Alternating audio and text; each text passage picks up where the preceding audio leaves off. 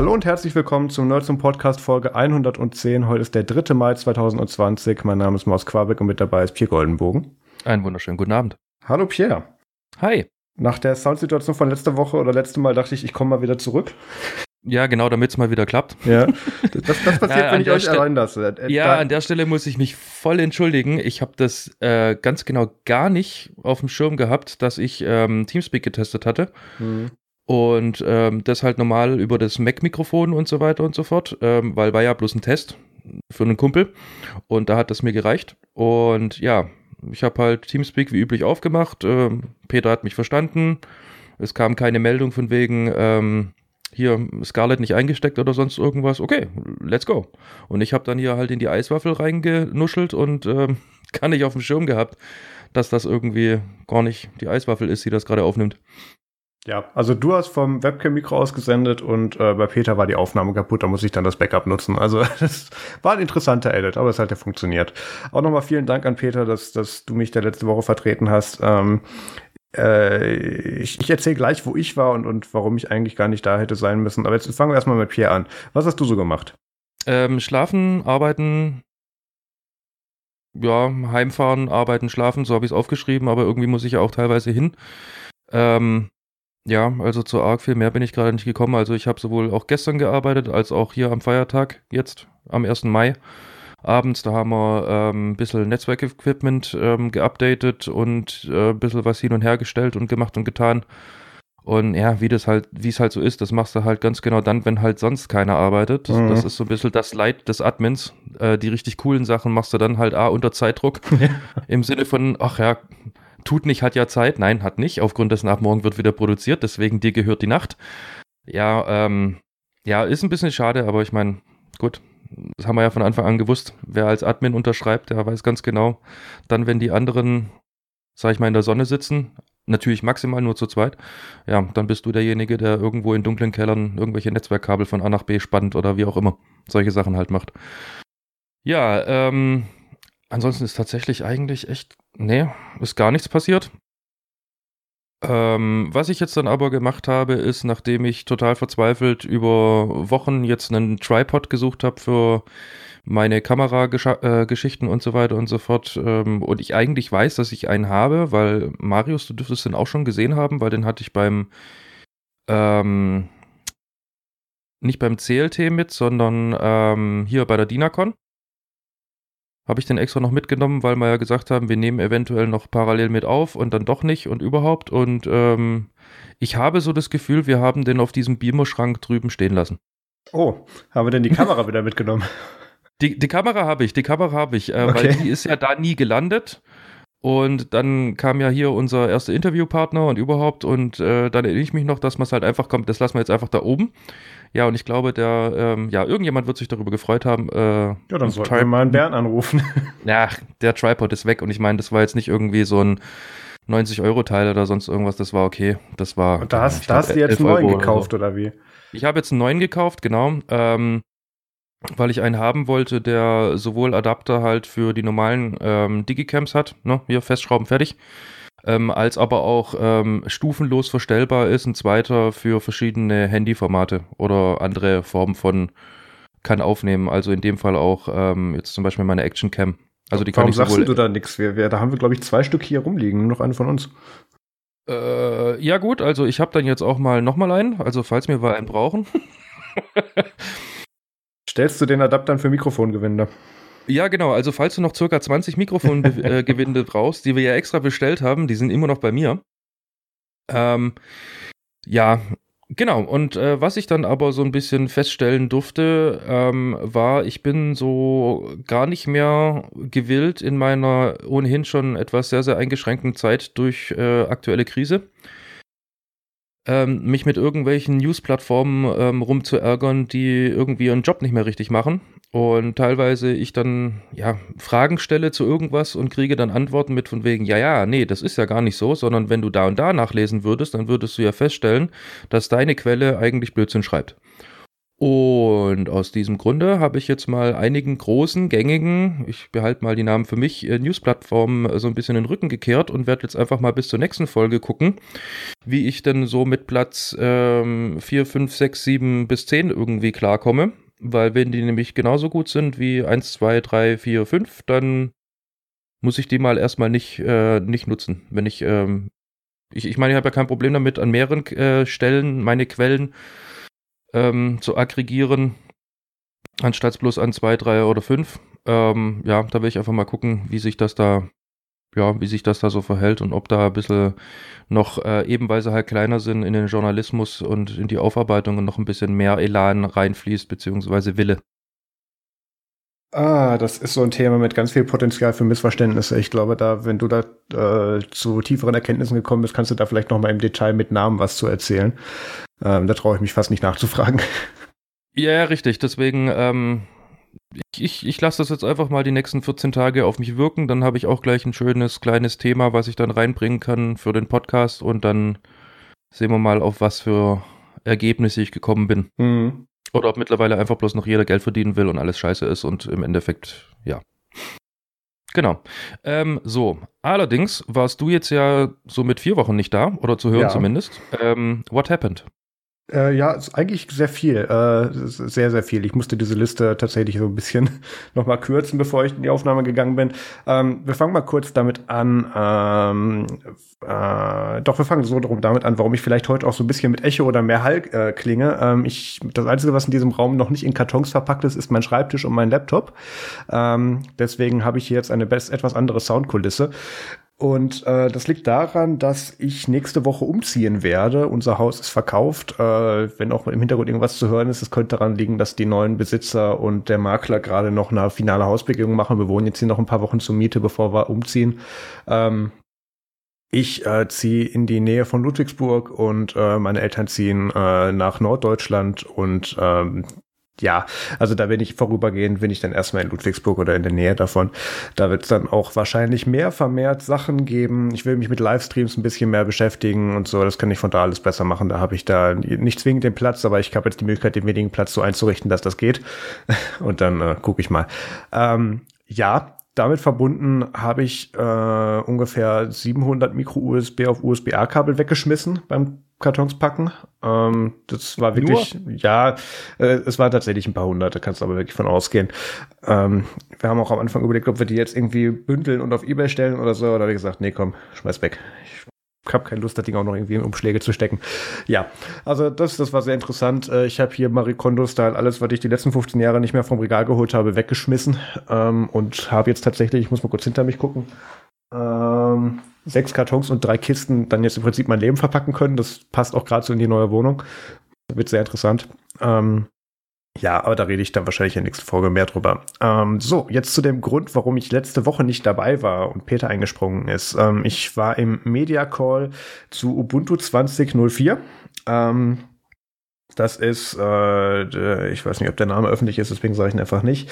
Die PR-Agentur, die aktuell in Deutschland sich um Canonical kümmert, hat eben äh, einige Leute angeschrieben, unter anderem auch uns, ob wir an unserem exklusiven Call mit Mark Shuttleworth, Martin Wimpress und äh, Stefan Faber beiwohnen möchten. Ähm, also Shuttleworth, CEO von Canonical, Martin Wimpress, aktueller äh, Desktop-Lead und äh, Stefan Faber ist Produktmanager. Und ähm, da durften wir dann ein paar Fragen zu stellen. Die haben uns dann eben alles rund um 2004 vorgestellt. Ich, ich möchte an dieser Stelle auch den Sascha und den Michael, unsere beiden Gastautoren, grüßen. Und äh, die waren auch bei dem Call mit dabei. Und ähm, eigentlich war geplant, da hatten wir uns auch groß zusammengetan, dass der Sascha da einen äh, Artikel zu Ubuntu 20.04 zur Desktop-Variante schreibt, ähm, der dann auch so pünktlich zum Ablauf des Embargos dann veröffentlicht worden wäre. Und das haben wir halt alles von diesem Call abhängig gemacht und haben gedacht, da werden die uns bestimmt alles zu erzählen. Ähm, der Call war im Prinzip ziemlich von Arsch, weil eigentlich haben sie uns nichts erzählt. Jedenfalls nichts zu Ubuntu Desktop. Also es waren sehr viele interessante Sachen dabei. Ähm, es, es wurden ein paar Dinge angeschnitten, aber jetzt so, keine Ahnung, am Desktop ist jetzt folgendes neu oder, oder aus irgendeinem Grund. Ich habe nämlich am Anfang noch die Hoffnung gehabt, als ich den Martin gesehen habe, okay, es geht wirklich um Desktop und nicht nur um, um Cloud, Enterprise, äh, Edge und Embedded und so weiter. Nee, aber es war dann doch sehr allgemein aus ähm, allen Bereichen und gar nicht wirklich was vom Desktop. Von daher war es leider nicht sehr ergiebig. Ähm, nichtsdestotrotz macht unser Michael Kotek einen ähm, großen Artikel, an dem er gerade dran sitzt, äh, wo er sich mit Ubuntu 20.04 und allen Flavors von Ubuntu Ubuntu beschäftigt, äh, mit den Desktop-Varianten. Das wird nochmal sehr interessant, weil er da auch sehr viele persönliche Takes mit dabei hat. Ähm, ich hoffe optimistisch, dass der nächste Woche erscheint. Der ist noch nicht im Lektorat und noch nicht durch die Übersetzung.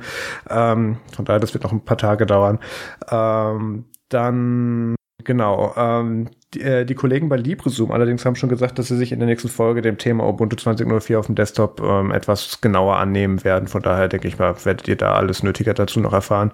Ich habe ich hab nur so zwei persönliche Highlights. Ich weiß gar nicht, ob der Pierre auch welche hat. Kann man danach ja. vielleicht sagen. Ähm, dass äh, einerseits ist es jetzt so, dass ähm, man das ganz normale Vanilla ISO installieren kann und wenn dein Gerät aber Ubuntu Certified ist oder von einem Vendor kommt, der Ubuntu Certified ist, dann ähm, im Prinzip scannt da ein neues Skript einmal kurz alle Hardware-IDs durch, guckt mit was die korrespondieren und ähm, gibt dir dann direkt die ähm, teilweise auch proprietären Treiber ähm, vom Vendor, damit das dann eben out of the box alles läuft. Und dazu brauchst du jetzt kein offizielles beziehungsweise kein ähm, spezielles ISO mehr, sondern es reicht einfach, wenn du das normale ISO von Ubuntu.com dazu nimmst und du hast alles, was du brauchst. Das ist schon mal tatsächlich ähm, sehr, sehr praktisch.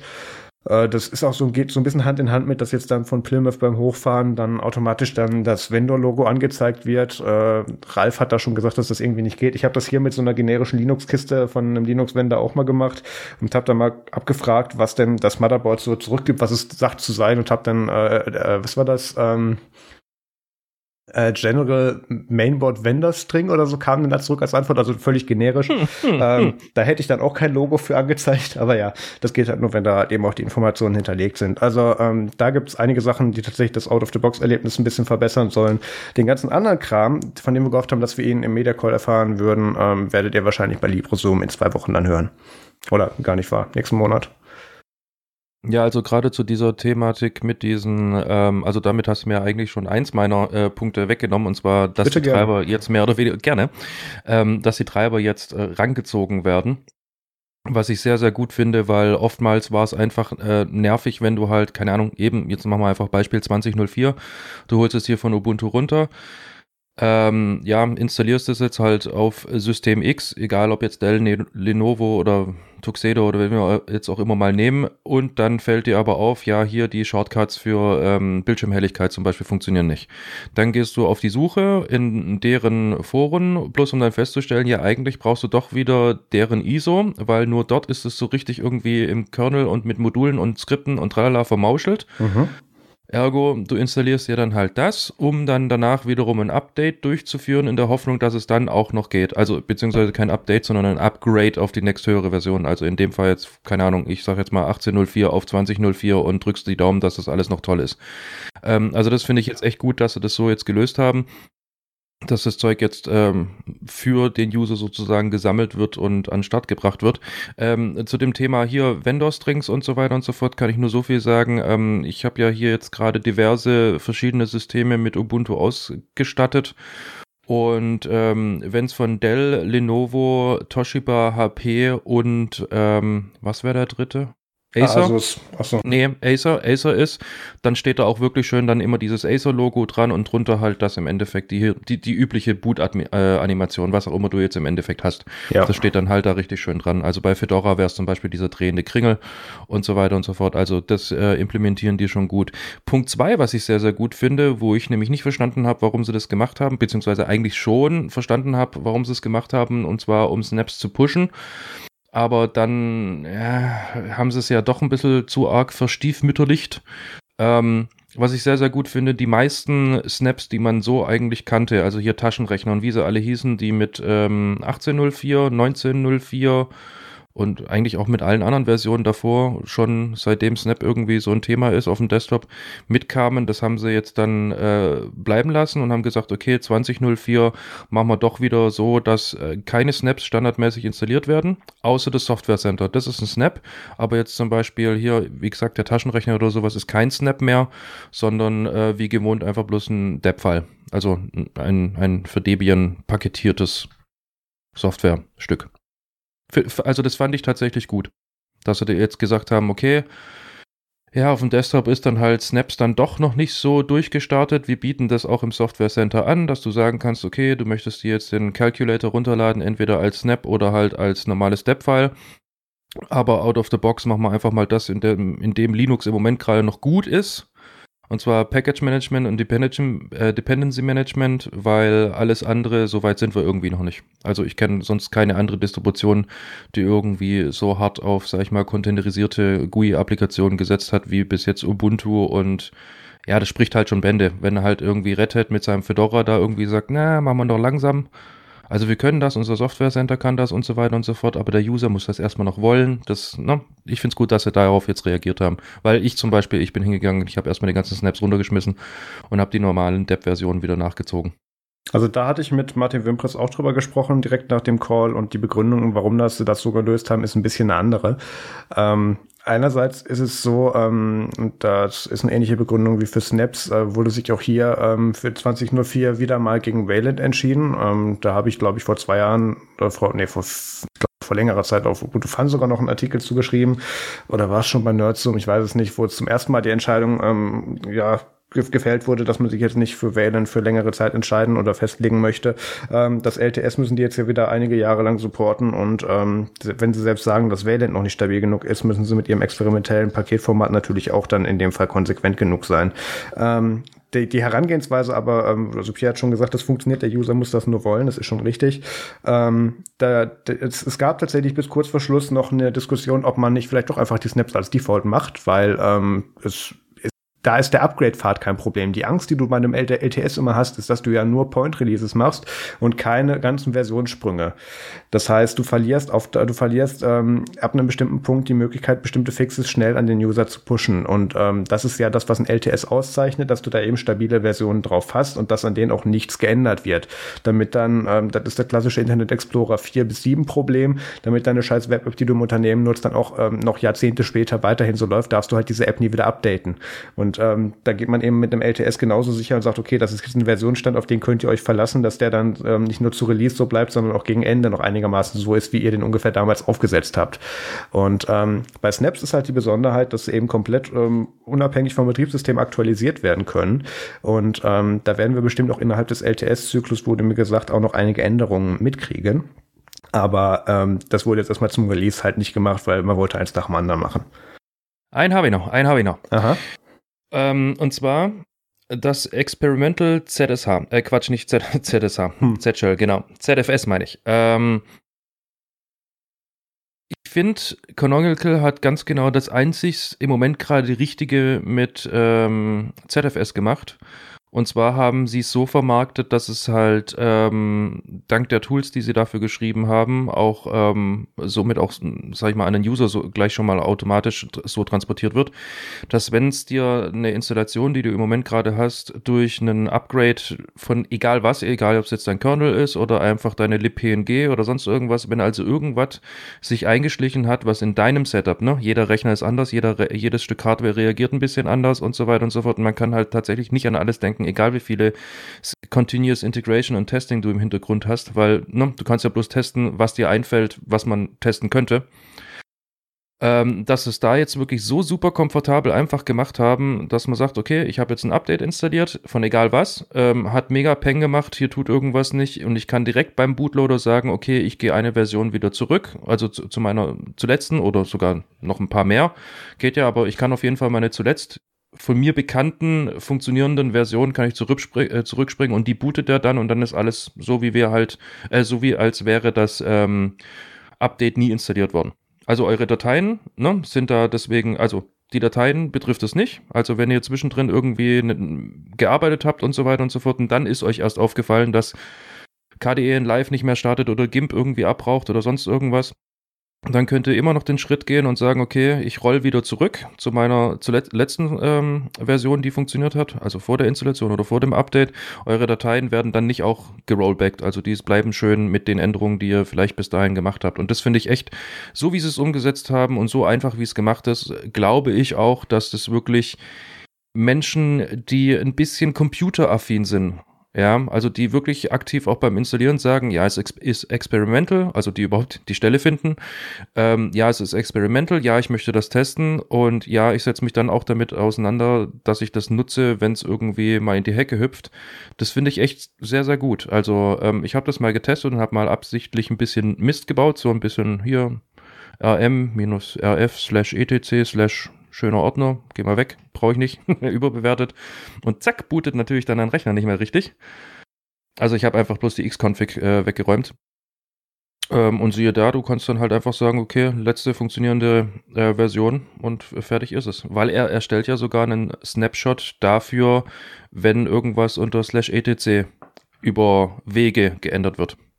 Wir sollten da vielleicht ganz kurz erwähnen, dass das Default-Verhalten, ich weiß nicht, ob das sogar noch durchkam gerade, ähm, nicht, äh, also dass das Default-Root-File-System nicht ZFS ist, sondern das musst du wollen Nein. und aktivieren.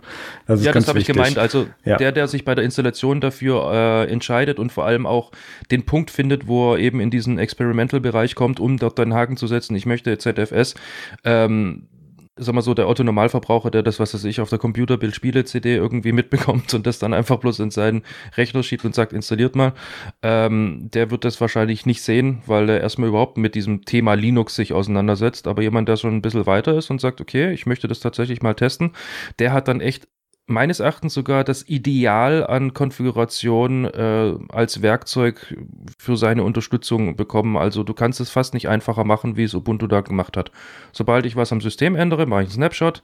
Wenn es Peng gemacht hat für den User, kann der User im äh, Grub Boot Menü einfach sagen, okay, letzte mir bekannte funktionierende Version, die ich herstellen möchte, klickte drauf, bootet rein, fertig ist der Lachs. Ja.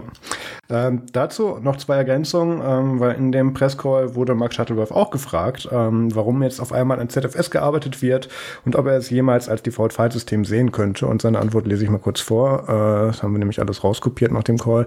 ZFS is unique while it doesn't look like any other file, Linux file systems. It is enormously appreciated in places that manage huge numbers of machines for storage purposes like CDNs. I think it will be possible in due course to have your root file system on ZFS, but it's unlikely we would make that the default because it really is a specialist file system for experts. Ext4 is the just works option for most machines, root, rootfs. Genau. Richtig, ähm, richtig. Im Prinzip das, was du gesagt hast. Und ich will noch ganz kurz dranhängen. Ähm, Kollege Sturmflut hat auf nerdsum.de im August 2018 einen Artikel geschrieben mit dem Titel Mehr Datensicherheit unter Linux, dann ZFS und ButterFS. Den ButterFS-Teil kann man sich mittlerweile wegdenken, aber der ZFS-Teil ist aktuell wie, äh, ja, wie immer eigentlich noch, es hat sich nicht viel geändert.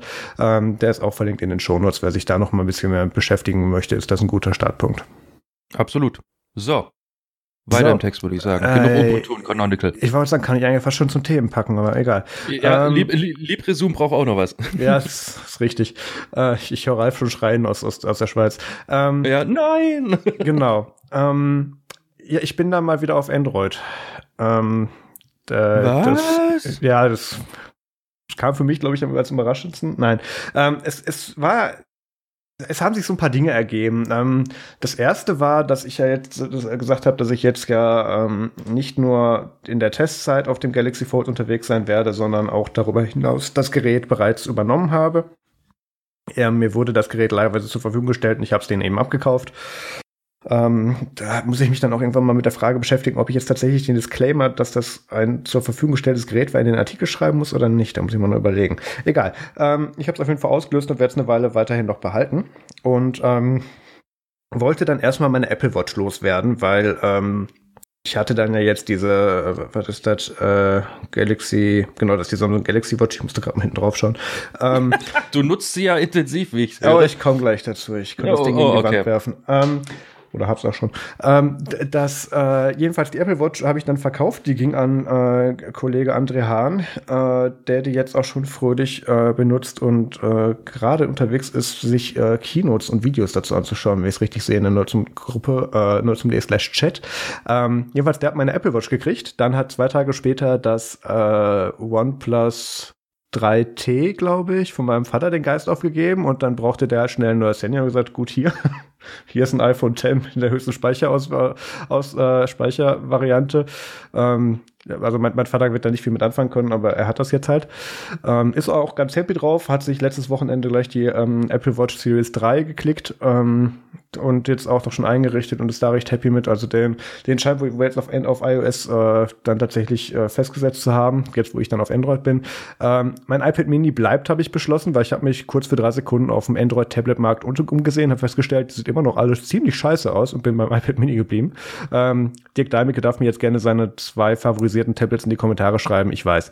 Ähm, hallo Dirk. Dann habe ich außerdem. ich wollte gerade sagen, Dirk Incoming in 3, ja, genau. 2, 1. Ja, ähm, achso, ich muss auch kurz anmerken, Dadurch, dass hier wirklich alles in Boxen ist mittlerweile, jetzt habe ich leider auch meine Klingel nicht da, stelle ich gerade fest. Ähm, ja. Egal.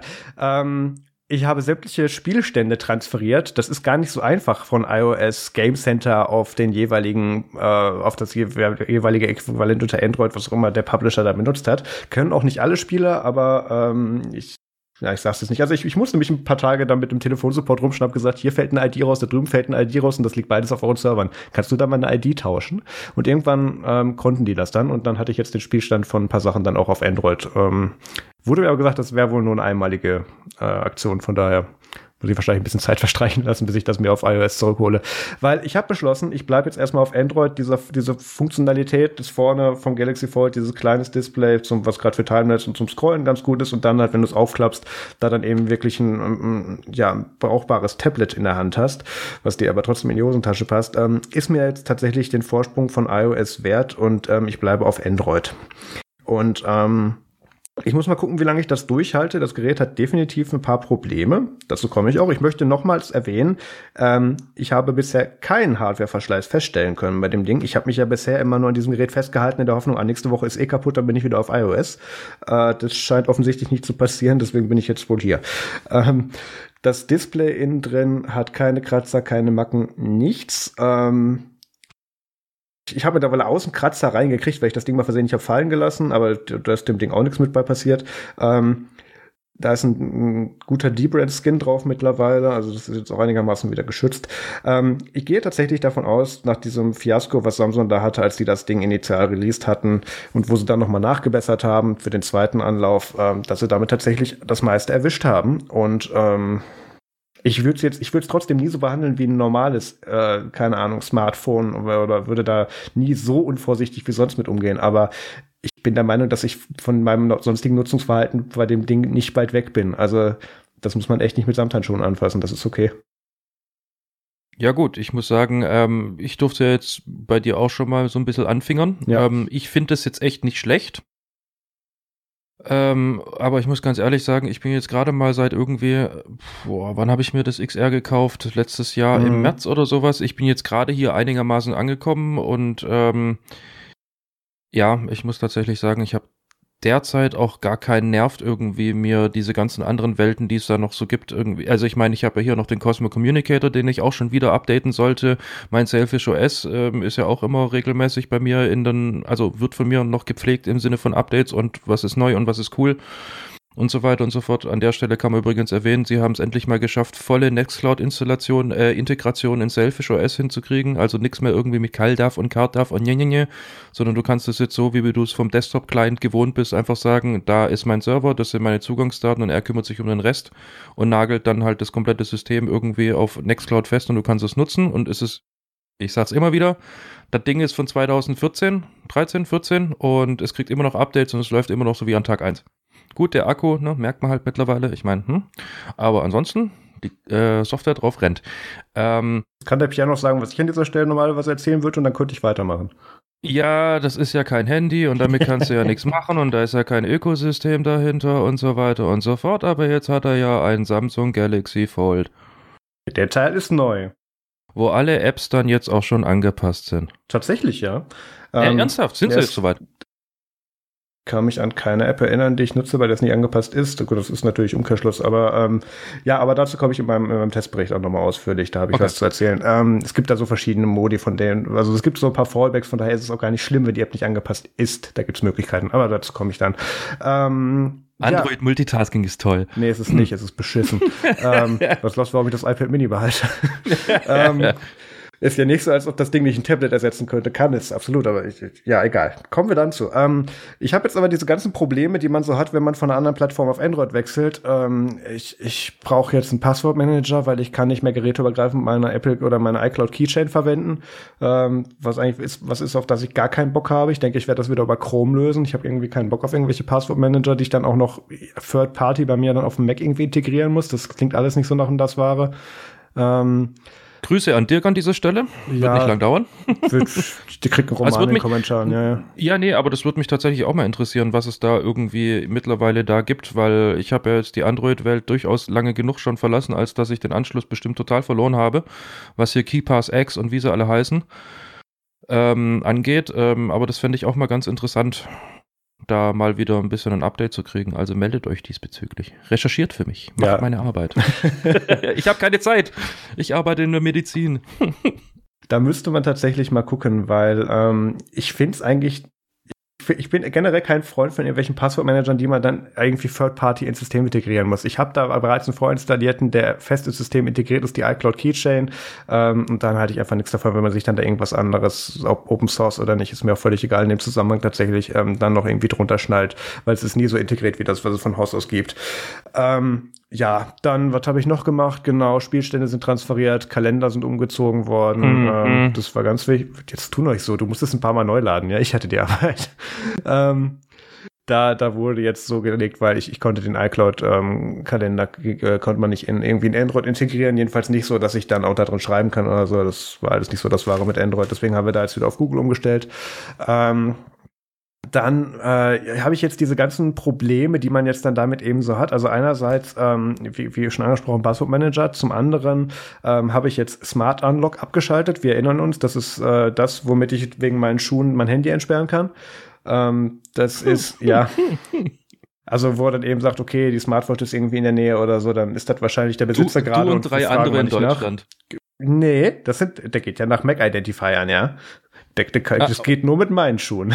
Ah, okay. ähm, was das Ganze nicht zwingend sicher macht bei Schuhen, aber egal. Eben. Ähm, ist auch gar nicht der Punkt. Ich habe das jetzt jedenfalls abgeschaltet, nicht aufgrund irgendwie von Sicherheit, sondern weil das Ding ständig auf die Idee kommt, sich zu entsperren zu müssen und dann irgendwie was auf meiner Medienwiedergabe gerade macht, voll zurückspurt oder denkt, es müsst irgendwelche Leute anrufen durch dieses Display außen. Das ist total nervig.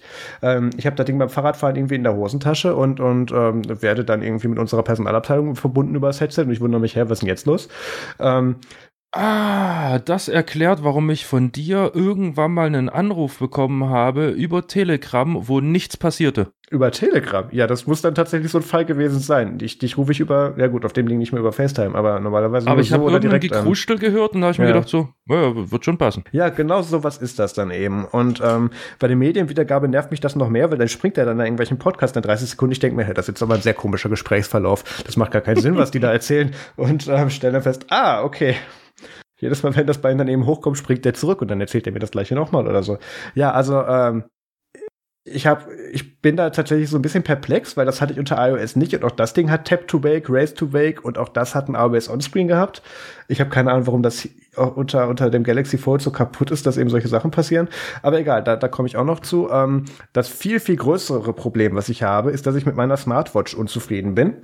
Ähm, ich habe ja, wie bereits angesprochen, ich muss noch mal drauf gucken, Galaxy Watch, ähm, die angeblich der Goldstandard ähm, unter den Smartwatches schon sein soll. Und wenn das der Fall ist, dann hat Android Wear, beziehungsweise der, das ist ja kein Android Wear drauf, sondern äh, hier Tyson, ähm, dann hat die Szene aber wirklich ein Problem. Ähm, dadurch, dass dieses Galaxy Fold ähm, weder zusammengeklappt noch aufgeklappt in meine Fahrradhalterung passt, kann ich mit dem Ding nicht navigieren und denke, gut, dann nimmst halt die Uhr dafür.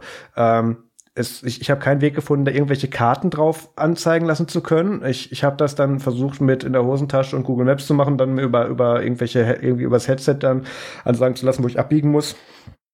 War viel zu ungenau, beziehungsweise kam viel zu spät oder manchmal früh oder manchmal dachte der auch, ich fuhr in die falsche Richtung. Also ähm, allein deswegen will ich schon eine andere Smartwatch haben. Ähm, ich gucke auch schon die ganze Zeit hier bei Michael Fischer, Mr. Mobile, dann die, diese ganzen Smartwatch-Reviews dann dazu an. Es kommt eigentlich immer, ja, ist nette Hardware, das System ist halt scheiße. Und ähm, ich, ich, äh, ich bin so langsam ähm, ja, mir gehen so die Ideen aus, welche Smartwatch ich mir da jetzt noch kaufen soll, weil die, die kann ich auf keinen Fall behalten, die kann fast nichts. Du musst immer irgendwelche komischen Animationen abwarten, bis du dann siehst, aha, bitte öffnen Sie Ihr Handy, weil ich bin zu doof, dir die Information auf der Uhr anzuzeigen. Ähm, das macht alles so keinen Spaß. Ich hätte dir ja vorübergehend eine Garmin. Oh ja, ich habe tatsächlich auch Garmin geguckt. Ähm, ich habe dir vorübergehend nämlich noch meine Garmin und da sind ja Karten drauf und Navigation und allem drum und dran und hier telefonieren kannst du auch annehmen und ab und hier nächster Podcast und tralala. Also ja, Android. Ja, ko korrigier mich mal ganz kurz. Da läuft doch aber, ist das nicht so ein Hybrid-Ding?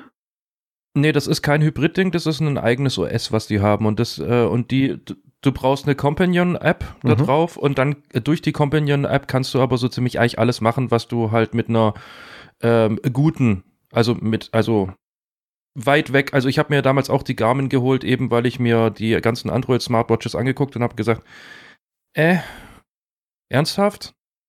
Und dann bin ich an Garmin angekommen und die haben die äh, Companion-App und im Endeffekt schickst du halt sozusagen an einen Message-Broker halt eine Message und die schickt das dann wiederum an die jeweilige App weiter. Also nach der Installation von dieser Companion-App musst du halt 80 Millionen Mal sagen, ja, der darf das, ja, der darf das, ja, der darf das, darf er das, ja, Kristall darf das und dann geht das. Ja, ich, das hatte ich mir auch angeguckt. Ähm, ich, ich war auch schon kurz davor, 3000 für diesen neuen Garmin Explorer was auch immer hinzulegen. Ähm, das Problem ist, ähm, ich will da weder ein Tizen haben noch irgendwas selber gebackenes. Ähm, weißt du, Android-Ware an sich ist schon so limitiert. Dann will ich da nicht die Reimplementation von irgendeinem Third-Party-Hersteller haben, der das dann über Umwege vielleicht einigermaßen genauso oder nicht so gut hinkriegt. Ähm, so gut die Vorzüge dann auch sein sollten. Ähm, was ich eben brauche, das ist was, das bin ich von meiner LG G Watch R noch gewohnt von vor, keine Ahnung, 2013. Ähm, ist, dass ich da eben nativ Google Maps drauf zum Laufen kriege. Das wird mir sofort integriert. Jegliche App, die ich irgendwie offen habe, die eine, die eine Watch-Integration hat oder ähm, äh, wie heißt das hier eben eben Wear OS-Integration hat, geht automatisch auf, wenn ich das Handy ausmache, wenn ich auf die Uhr gucke. Solche Sachen eben, da da, da hört es eben auf. Das kann diese, das das macht die Garmin so nicht, das macht da das macht hier diese Galaxy Watch so nicht. Das ist eben dieses Integrationslevel ähm, äh, Level Apple Watch, ähm, was irgendwie unter Android so gar nicht existiert. Und da muss ich aber am nächsten rankommen. Und ähm, da geht es mir tatsächlich weniger um die Hardware, sondern irgendwie nur, dass die Software einigermaßen stimmt, so begrenzt sie dann auch sein sollte. Aber da will ich keine Umwege fahren. Hm, okay, nachvollziehbar. Ja, ähm, ich, ich habe mir anguckt von der von der Hardware, vom Aussehen sind diese Garmin-Geräte sehr interessant, absolut. Aber äh, den Umweg brauche ich nicht. Ähm, nicht nicht in dem Anlauf. Aktuell bin ich auf was Funktionales angewiesen und das habe ich nicht.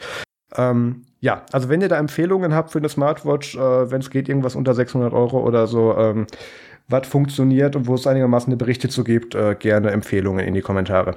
So, ähm, ist gut, dass wir weniger Themen haben. Wir sind viel zu weit rausgegangen mit den Themen. Ja, ja, ähm, sehe es gerade auch. Also, ähm, ja, das wär's aber auch schon bei mir. Genau, dann kommen wir zum Feedback und da hat der Chris vor ein paar Wochen, das habt ihr habt ihr dankenswerterweise in der letzten Folge mit dem Peter nicht besprochen, weil er gesagt hat, nee, das muss Marius machen. Ähm, Westworld gibt es jetzt auch auf Amazon. Ähm, das hat uns der Chris mitgeteilt. Vielen Dank für diese Information. Stimmt, ich habe instant äh, diesen Service äh, gecancelt, dessen Namen ich noch nicht mal mehr weiß. Wo war ich denn? Sky. Da? Sky Ticket. Sky Ticket, danke, genau. Ah ja, genau. Die mit ohne App und, und komischen Player. Ähm, ja. Die mit, ich kann es mir nicht klicken, obwohl ich es klicken will. Die wollen mein Geld nicht. Die.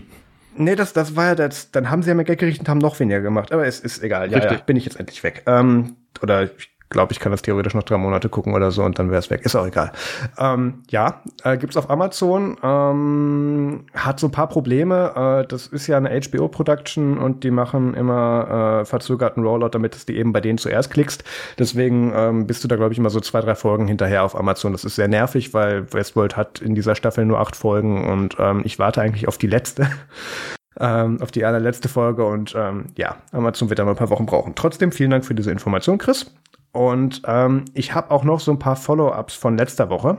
Hauptsächlich zu Sachen, ähm, also ich, ich habe das ganze Mozilla-Thema mal ausgeklammert, aber ich wollte zum iPhone SE wenigstens noch was sagen, weil ihr habt da ja recht emotionslos drüber gesprochen und, und äh, habt gesagt, ah schön, neues iPhone mit alten Teilen drin, geil. Ähm, was ihr aber völlig ausgelassen habt, war ähm, so waren da so ein paar Keyfacts, wie dass das Ding eben jetzt, dadurch, dass es der gleiche Prozessor hat wie das iPhone 11, denn es eben auch genauso lange sehr wahrscheinlich dann auch die Software-Updates kriegen kann, was äh, oder kriegen wird, was kein Android-Phone in dem Preisbereich so nachmachen kann. Und dass eben solche Sachen wie ähm, Wireless Charging, dass da eben nicht gespart wurde, dass da auch ein neuer Sensor drin ist und so. Ähm, also da, da ähm, finde ich, ist so ein bisschen ein paar Informationen untergegangen, wie das da eben wirklich, dass deswegen eine sehr gute Alternative äh, für Leute wird, die jetzt nicht unbedingt so auf die Specs aus sind, die auch die nicht unbedingt brauchen, wo man einfach sagen kann, okay, das iPhone SE kann man blind empfehlen, sind, ist, ist lang genug, äh, gut genug Technik drin und du kriegst lang genug Software-Updates. Das ist halt so ein Alleinstellungsmerkmal. Ähm, womit Apple jetzt hier tatsächlich trotzdem, trotzdem stolzen Preis, ähm, auch in Deutschland, jetzt mal wieder hier so den, Budget beziehungsweise Entry Market von Android angreift. Und ähm, ich bin sehr gespannt, was wir da äh, im, im nächsten Quartal sehen werden, wenn der, wenn der Earnings Call ist. Ähm, dumm und dämlich, die sich an den Dingern wieder die wieder wieder verdienen werden. Also da bin ich echt gespannt drauf. Also das werden sie auf jeden Fall. Aufgrund dessen, ich habe vor zwei Tagen eins geklickt für meinen Vater. der André hat sich ja, ja. Äh, eins geklickt ähm, und hat es ja auch schon gereviewt? Ich habe ich hab ja beschlossen, genau, ach scheiße, das habe ich gar nicht erzählt, genau. Kommt auch noch. Ähm, André, äh, der André hat nämlich das iPhone SE äh, getestet und ausgepackt und hat dazu auf Nerds was geschrieben. Ähm, ich dachte mir auch, ja, ist ein super Timing, um jetzt auf Android zu wechseln. Ja, super. Mhm, genau. Ja gut, aber ähm, aber das macht mir den Weg Fall. zurück so leicht. Keine Ahnung, ja, jetzt mal eben kurz ein iPhone SE, das ist im Monat notfalls auch noch mal drin. Also Mal gucken. Ja, richtig. Ja, ich bin jetzt erstmal ähm, gespannt, wenn ich das Gerät dann tatsächlich auch mal ähm, selber in den Händen halten werde, weil ich kenne jetzt das Achter.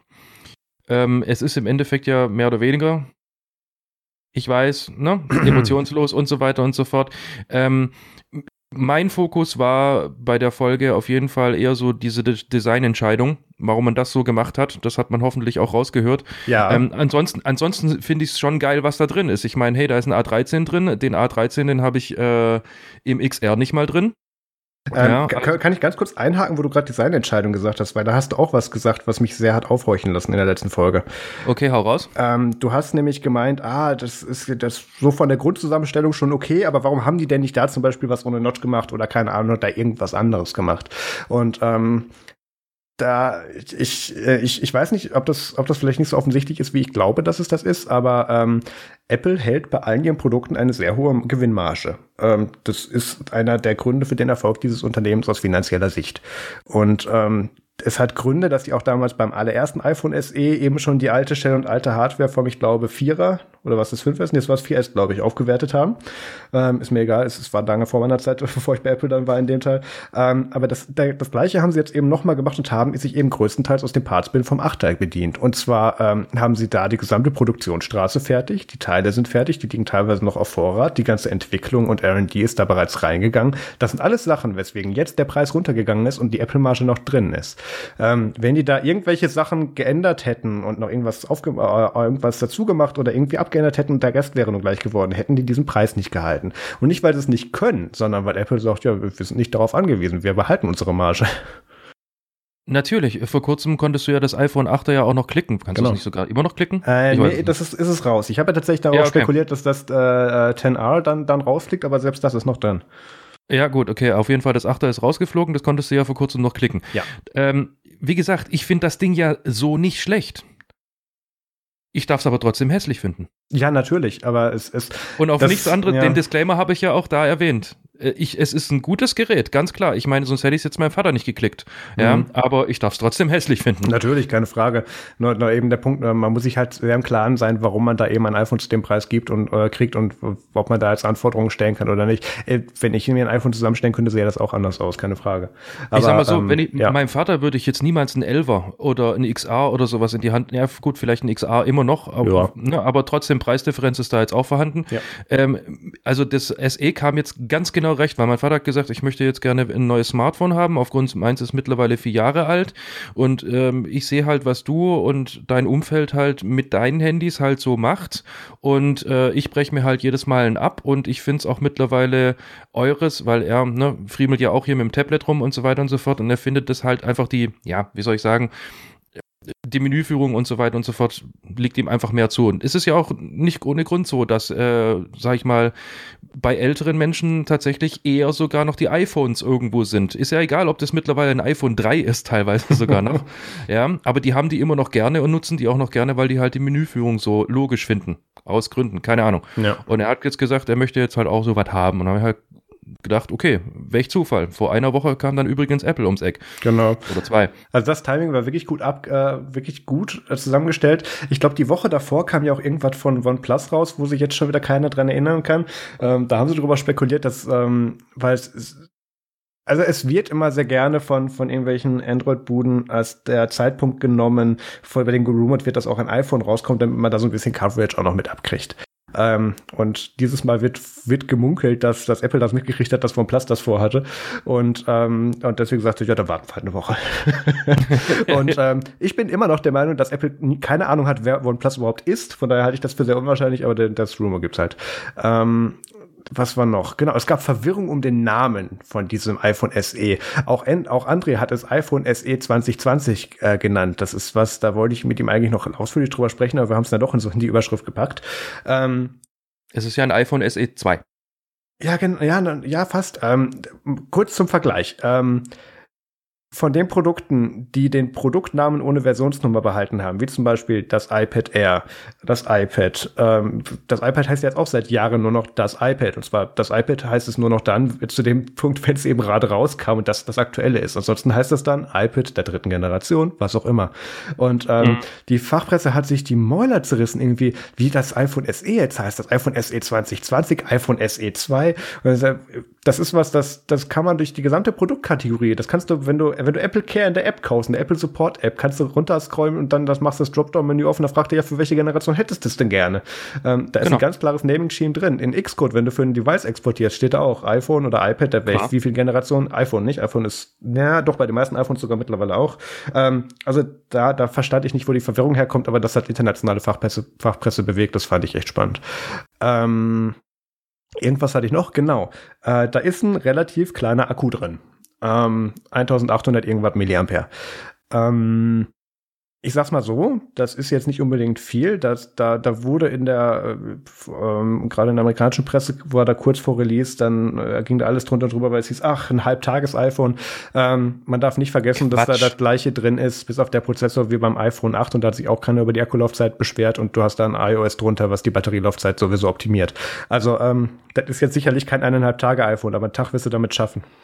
Ja, und es ist halt auch noch äh, zu sagen, äh, damals hattest du halt im iPhone auch einen ganz anderen Prozzi drin. Der Prozzi, ja. den sie jetzt drin haben, der ist viel, viel leistungsfähiger bei nahezu äh, minimal mehr äh, Kraftaufwand, den er sich einverleibt.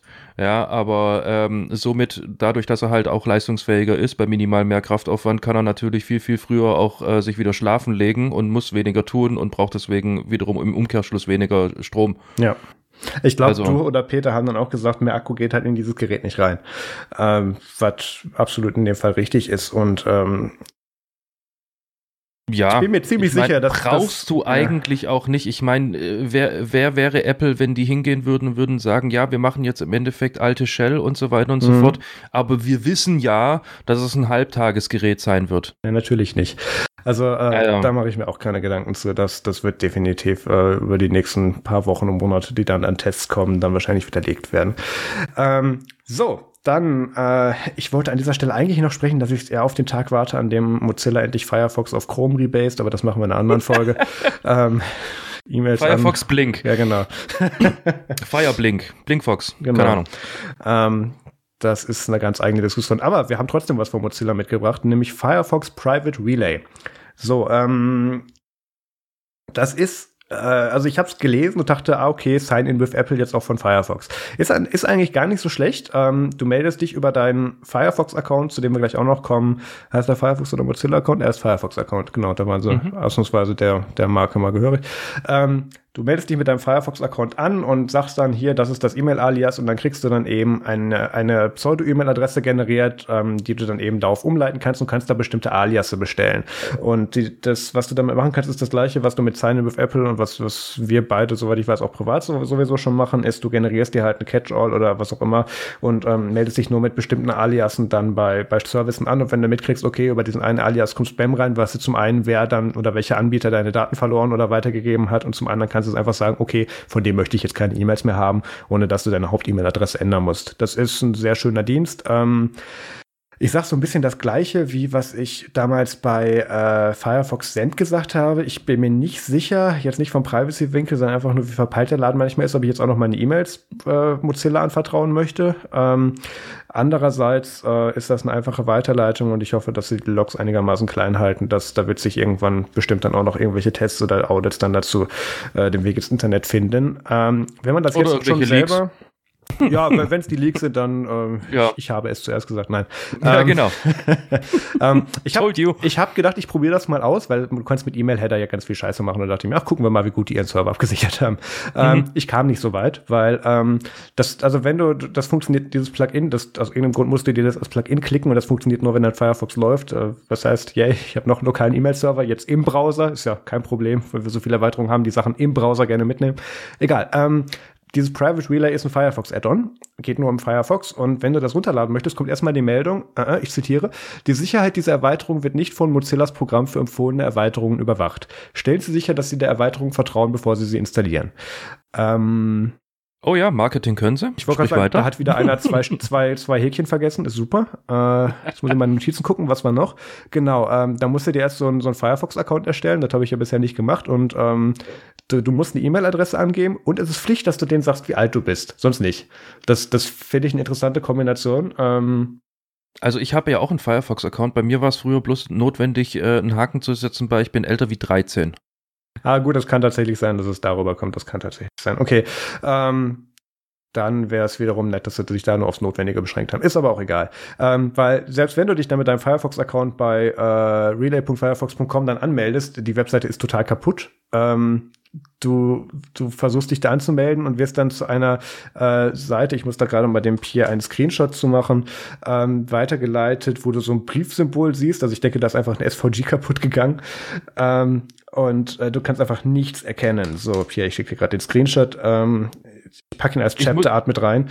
Ähm, Was? Ja, ja. Ist das die Mobile View? Ne, äh, nein. Ist das überhaupt nein, nein. die View? Das ist, ich, das, ich, wie gesagt, da ist ein SVG kaputt gegangen. Jetzt schicke ich dir den nochmal mit, wenn ich allen Text markiere, weil dann kann man plötzlich auch Schrift erkennen. Weißt du, Browserhersteller, CSS können sie. Ne, ne, ist klar. So, Moment. An der Stelle muss ich ganz klar ähm, sagen, ähm, man sieht mal wieder, äh, Mozilla hat selber nicht wirklich mit Kunden gerechnet. Nee, aber also wirklich nicht. Ähm, vor allem, wenn man dann unten auf Sumo, was auch immer das ist, klicken möchte oder legal, ähm, da, äh, ja, das führt zu nichts. Also da ist nichts hinter. Oh wow. Ja. ja, wie gesagt, die haben selber nicht damit gerechnet, dass jetzt irgendwie Genau. Man muss, man muss fairerweise dazu sagen, das Ding ist aktuell noch Invitation only und es steht Beta und Alpha und Early und alles Mögliche dran. Fair enough. Trotzdem will ich dann zu diesem Scheiß kein, kein Pressrelease kriegen von Mozilla. es tut mir mhm. leid, weil dann gucke ich es mir halt auch an. Pech gehabt. Ähm, ja, das äh, war sehr schön. Also ich denke, von diesem Service wird jetzt noch über längere Zeit keine Gefahr ausgehen, weil er nicht existieren oder funktionieren wird. Ähm, so wenn er irgendwann über diesen Status hinaus ist, äh, gucke ich mir tatsächlich noch mal gerne an, weil man kann jetzt tatsächlich, ähm, wir haben auch schon öfters darüber debattiert, ob wir da mal eine eigene Folge zu machen, mit wie wir das bei uns mit E-Mails und Passwörtern denn so machen. Ähm, und das ist zwar was, wir haben, ist eine ganz gute Lösung und die funktioniert für uns auch super, aber äh, die kannst du jetzt nicht jedem Otto-Normalverbraucher irgendwie andrehen. Und da finde ich solche Sachen wie eben Sign-in with Apple oder jetzt hier dann auch ähm, Firefox Private Relay eine gute Alternative. Absolut. Von daher, ähm, so, so zynisch wir bei Mozilla-Produkten oder ich hauptsächlich bei Mozilla-Produkten sind, ähm, bin ich tatsächlich gespannt, was dann noch kommt. Und das darf dann bitte auch was taugen. Ähm, die dürfen halt vor allem jetzt einfach mal hingehen und sagen, gut, wir haben jetzt irgendwie ein riesengroßes Portfolio, das mittlerweile schon nahezu von denen ihrer äh, Marketingabteilung selber nicht mehr überblickt werden kann. Die vergessen manchmal, ähm, dass die noch einen Browser haben vor allem. Genau, ähm, wir machen jetzt das, was wir jetzt alles mal rausgekickt haben aus der Türe, ja, das machen wir jetzt halt einfach auch mal vollends fertig. Äh, die Zeit haben wir jetzt nicht. Ähm, ich will ganz kurz noch erzählen, was, was diese, man muss, sollte jetzt auch vielleicht dieses Plugin nicht unbedingt installieren. Also ich musste mit auf extra Firefox runterladen, sonst hätte ich es gar nicht testen können. Hatte ich nicht installiert. Ähm, das Problem ist, äh, das Ding macht offensichtlich Logins kaputt, weil sich das irgendwo noch dazwischen drängelt und dann irgendwie komische JSON-Strings im Klartext übergibt. Das ist sehr interessante Sachen. Also, ähm, ja, macht man nicht. Ähm, und wartet, bis das aus der Beta raus ist. Ich weiß manchmal echt nicht, was die dazu reitet. Die Idee ist klasse. Ich finde das auch tatsächlich bei Mozilla gar nicht so falsch, dass die das jetzt mal auch noch angehen. Und das ist ein Produkt, wo man sich einen Nutzen für vorstellen kann und auch tatsächlich eine Abnehmerbereitschaft durch die Kundschaft. Ähm, aber äh, da Alpha, Beta, Invite Only und dann Press Release, also es tut mir echt leid, das geht nicht. Ja, ich meine ja hier andere Anbieter, die jetzt auf Security gehen, wie zum Beispiel Proton Mail war es, glaube ich. Oder wie heißt der andere aus Deutschland? Äh, keine Ahnung. Ja, einer sind, von. sind, sind deutsche Anbieter jetzt offiziell sicher? Nein, nein, das hat jetzt damit nichts zu tun, aber die haben sich sowas ähnliches ausgedacht. Also, dass du mehr oder weniger bei denen dann Kunde bist. Du zahlst ja da irgendwie ein Euro paar zerquetschte dafür, dass du, äh, ich glaube, 10 Gigabyte oder ein Gigabyte oder wie auch immer äh, Speicher bei denen hast, also IMAP Store. Und äh, bei denen kannst du auch mit einem Klick dann mehr oder weniger so eine random E-Mail-Adresse generieren, die du dann halt eben bei diesem Anbieter dann halt reinfeuerst und Mhm. dann ist es halt ein Alias.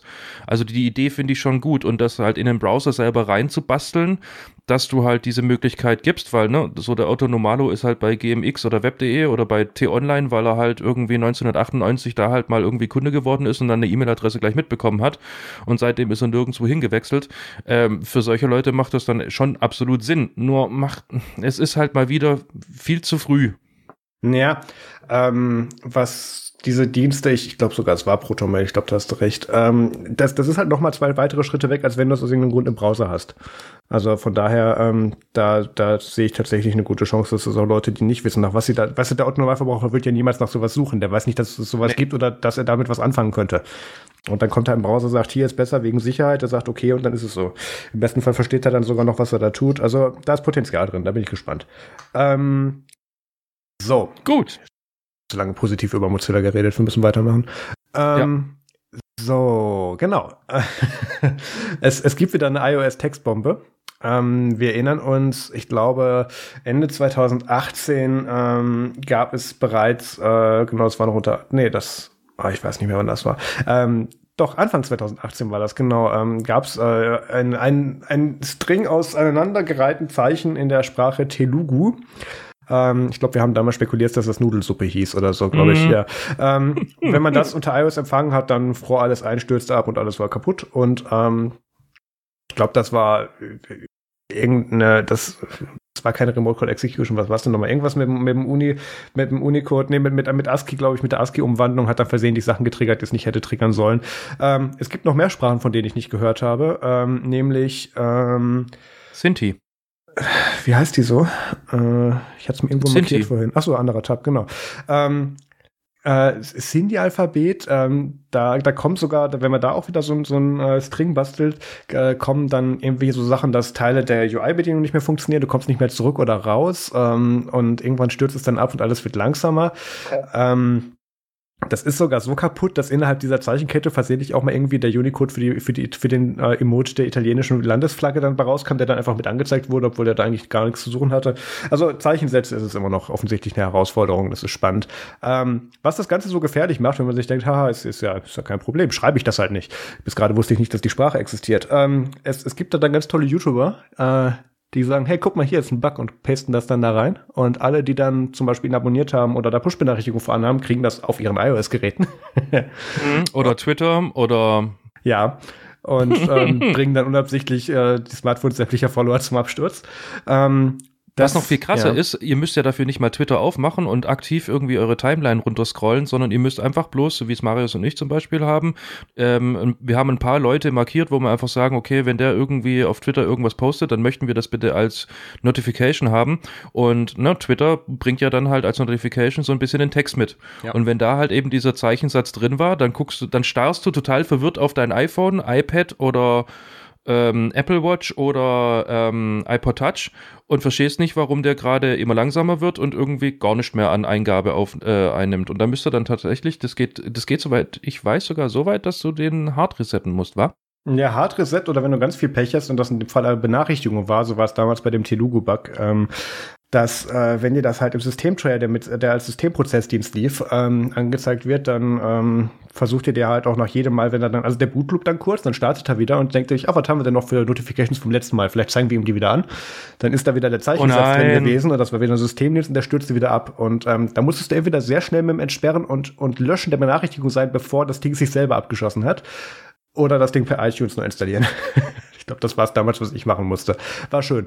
Ähm, also das, das war schon klar. Ich, ich, ich folge ja einigen Apple-Entwicklern und, und so und ähm, also also im, im Apple-Ökosystem äh, ansässige Entwickler und ähm, immer wenn dann irgendwelche komischen Zeichensätze getwittert werden, weiß ich, ah okay, es ist wieder soweit. ähm, ich, ich frage mich echt, warum der iOS so anfällig, gut, anfällig ist jetzt, ist jetzt breites Wort dafür, dafür, dass das irgendwie zweimal ein paar Jahre passiert ist. Ähm, aber dass sowas eben passieren kann. Unter Android gibt es tatsächlich auch was, das sind dann irgendwelche Silent Messages, die das irgendwie können oder so. Also Smileys. Bei Android haben doch Smileys schon gereicht. Stimmt. Es gab irgendwie ein neuer, neuer Schwung irgendwie Smileys, damals bei WhatsApp. Ähm, die haben die schon mal reingemacht, einfach bloß weil sie es konnten und irgendwie die Systemtastatur von äh, Android, also man musste dafür die Stock Android äh, kommt mit Android mit hier Tastatur ausgewählt haben. Wenn du dann in WhatsApp irgendeine komische, was weiß ich, ich, ich glaube, das war zur Einführung von diesen ähm, Multicolor-Emojis. Äh, ah. Also, dass du nicht nur gelbe hast, sondern halt auch mal irgendwie einen weißen, einen ja, schwarzen, ja. einen roten, einen pinken, keine Ahnung was. Ähm, und wenn du sowas ausgewählt hast, dann hat halt irgendwie die Systemtastatur gesagt, okay, ich mag nicht mehr. Und den Prozess hast du dann auch bloß noch wieder zum Laufen bekommen, wenn du ihn halt neu gestartet hast. Ja, das, das ist auch eine, unter anderem eine ganz große Katastrophe gerade. Ich, ich habe irgendwelche Smileys und da das Samsung Keyboard ist, sehen die ja so ein bisschen anders aus und dann kriegst du aber in der App dann, wenn dir dann mit dem normalen Unicode dann rein soll, ähm, keine Vorschau angezeigt oder so. Es ist alles. Ähm, ja, also gut, äh, es, es gibt wieder schöne Zeichen, die Systeme kaputt machen. Es kann so einfach sein. Ähm, dann, äh, es gibt etwas Neues fürs Raspberry Pi, nämlich für 50 Euro kriegt man eine 12-Megapixel-Kamera, wo man sogar eigene Linsen drauf machen kann und die man auch wechseln kann. Es gab ja schon länger dieses, ähm, dieses äh, Raspberry Pi Kameramodul und auch das Kameramodul 2. Ähm, mhm. Das war aber immer so ein bisschen, ja, Auflösung und, und guten Sensor brauchen wir eigentlich nicht. Hauptsache das Ding sieht, ob es hell oder dunkel ist. Äh, das war ungefähr die Qualität davon. Und, ja, ähm, so schlecht waren sie nicht. Also ich habe so ein Ding schon mal gebaut ähm, oder beziehungsweise verwendet und verbaut. Äh, damit konntest du sogar ähm, tatsächlich Motion Detection machen und so weiter und so fort. Also ganz so schlecht war es nicht. Das sage ich ja, hell und dunkel. ähm, okay. Ja, also jedenfalls gibt es jetzt was Besseres, ähm, nämlich einen Sony IMX 477 Sensor. Ähm, 12,3 Megapixel habe ich schon gesagt. Nochmal Megapixel ist jetzt in dem Fall nicht ganz so wichtig wie Sensorgröße. Ähm, oh Gott, da kann man eine eigene Folge zu machen. Egal. Jedenfalls, ähm, ganz normal zum Aufstecken auf den Kameraport beim, beim Raspberry Pi. Ähm, kostet 50 Euro der, der, der Sensor erstmal selber. Und ähm, der große Vorteil ist, dass du da eben ähm, C- und CS-Mounts, äh, also Linsen dran eben machen, dran, dran machen kannst.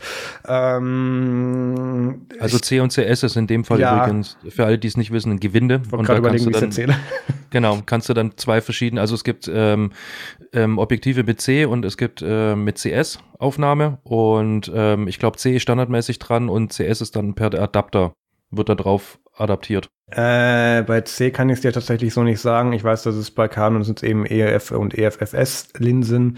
Nee, onboard, onboard ist es Ach, ein CS, äh, ist es ein CS und man kann dann einen C-Mount-Adapter dran schrauben, damit man halt auch die normalen C-Objektive ähm, ja. dran schrauben kann. Also das, das, sieht alles auch wieder so ein bisschen janky aus, aber wie gesagt, das kostet auch nur 50 Euro und es ist für ein Raspberry Pi, also Bastelware, ist klar.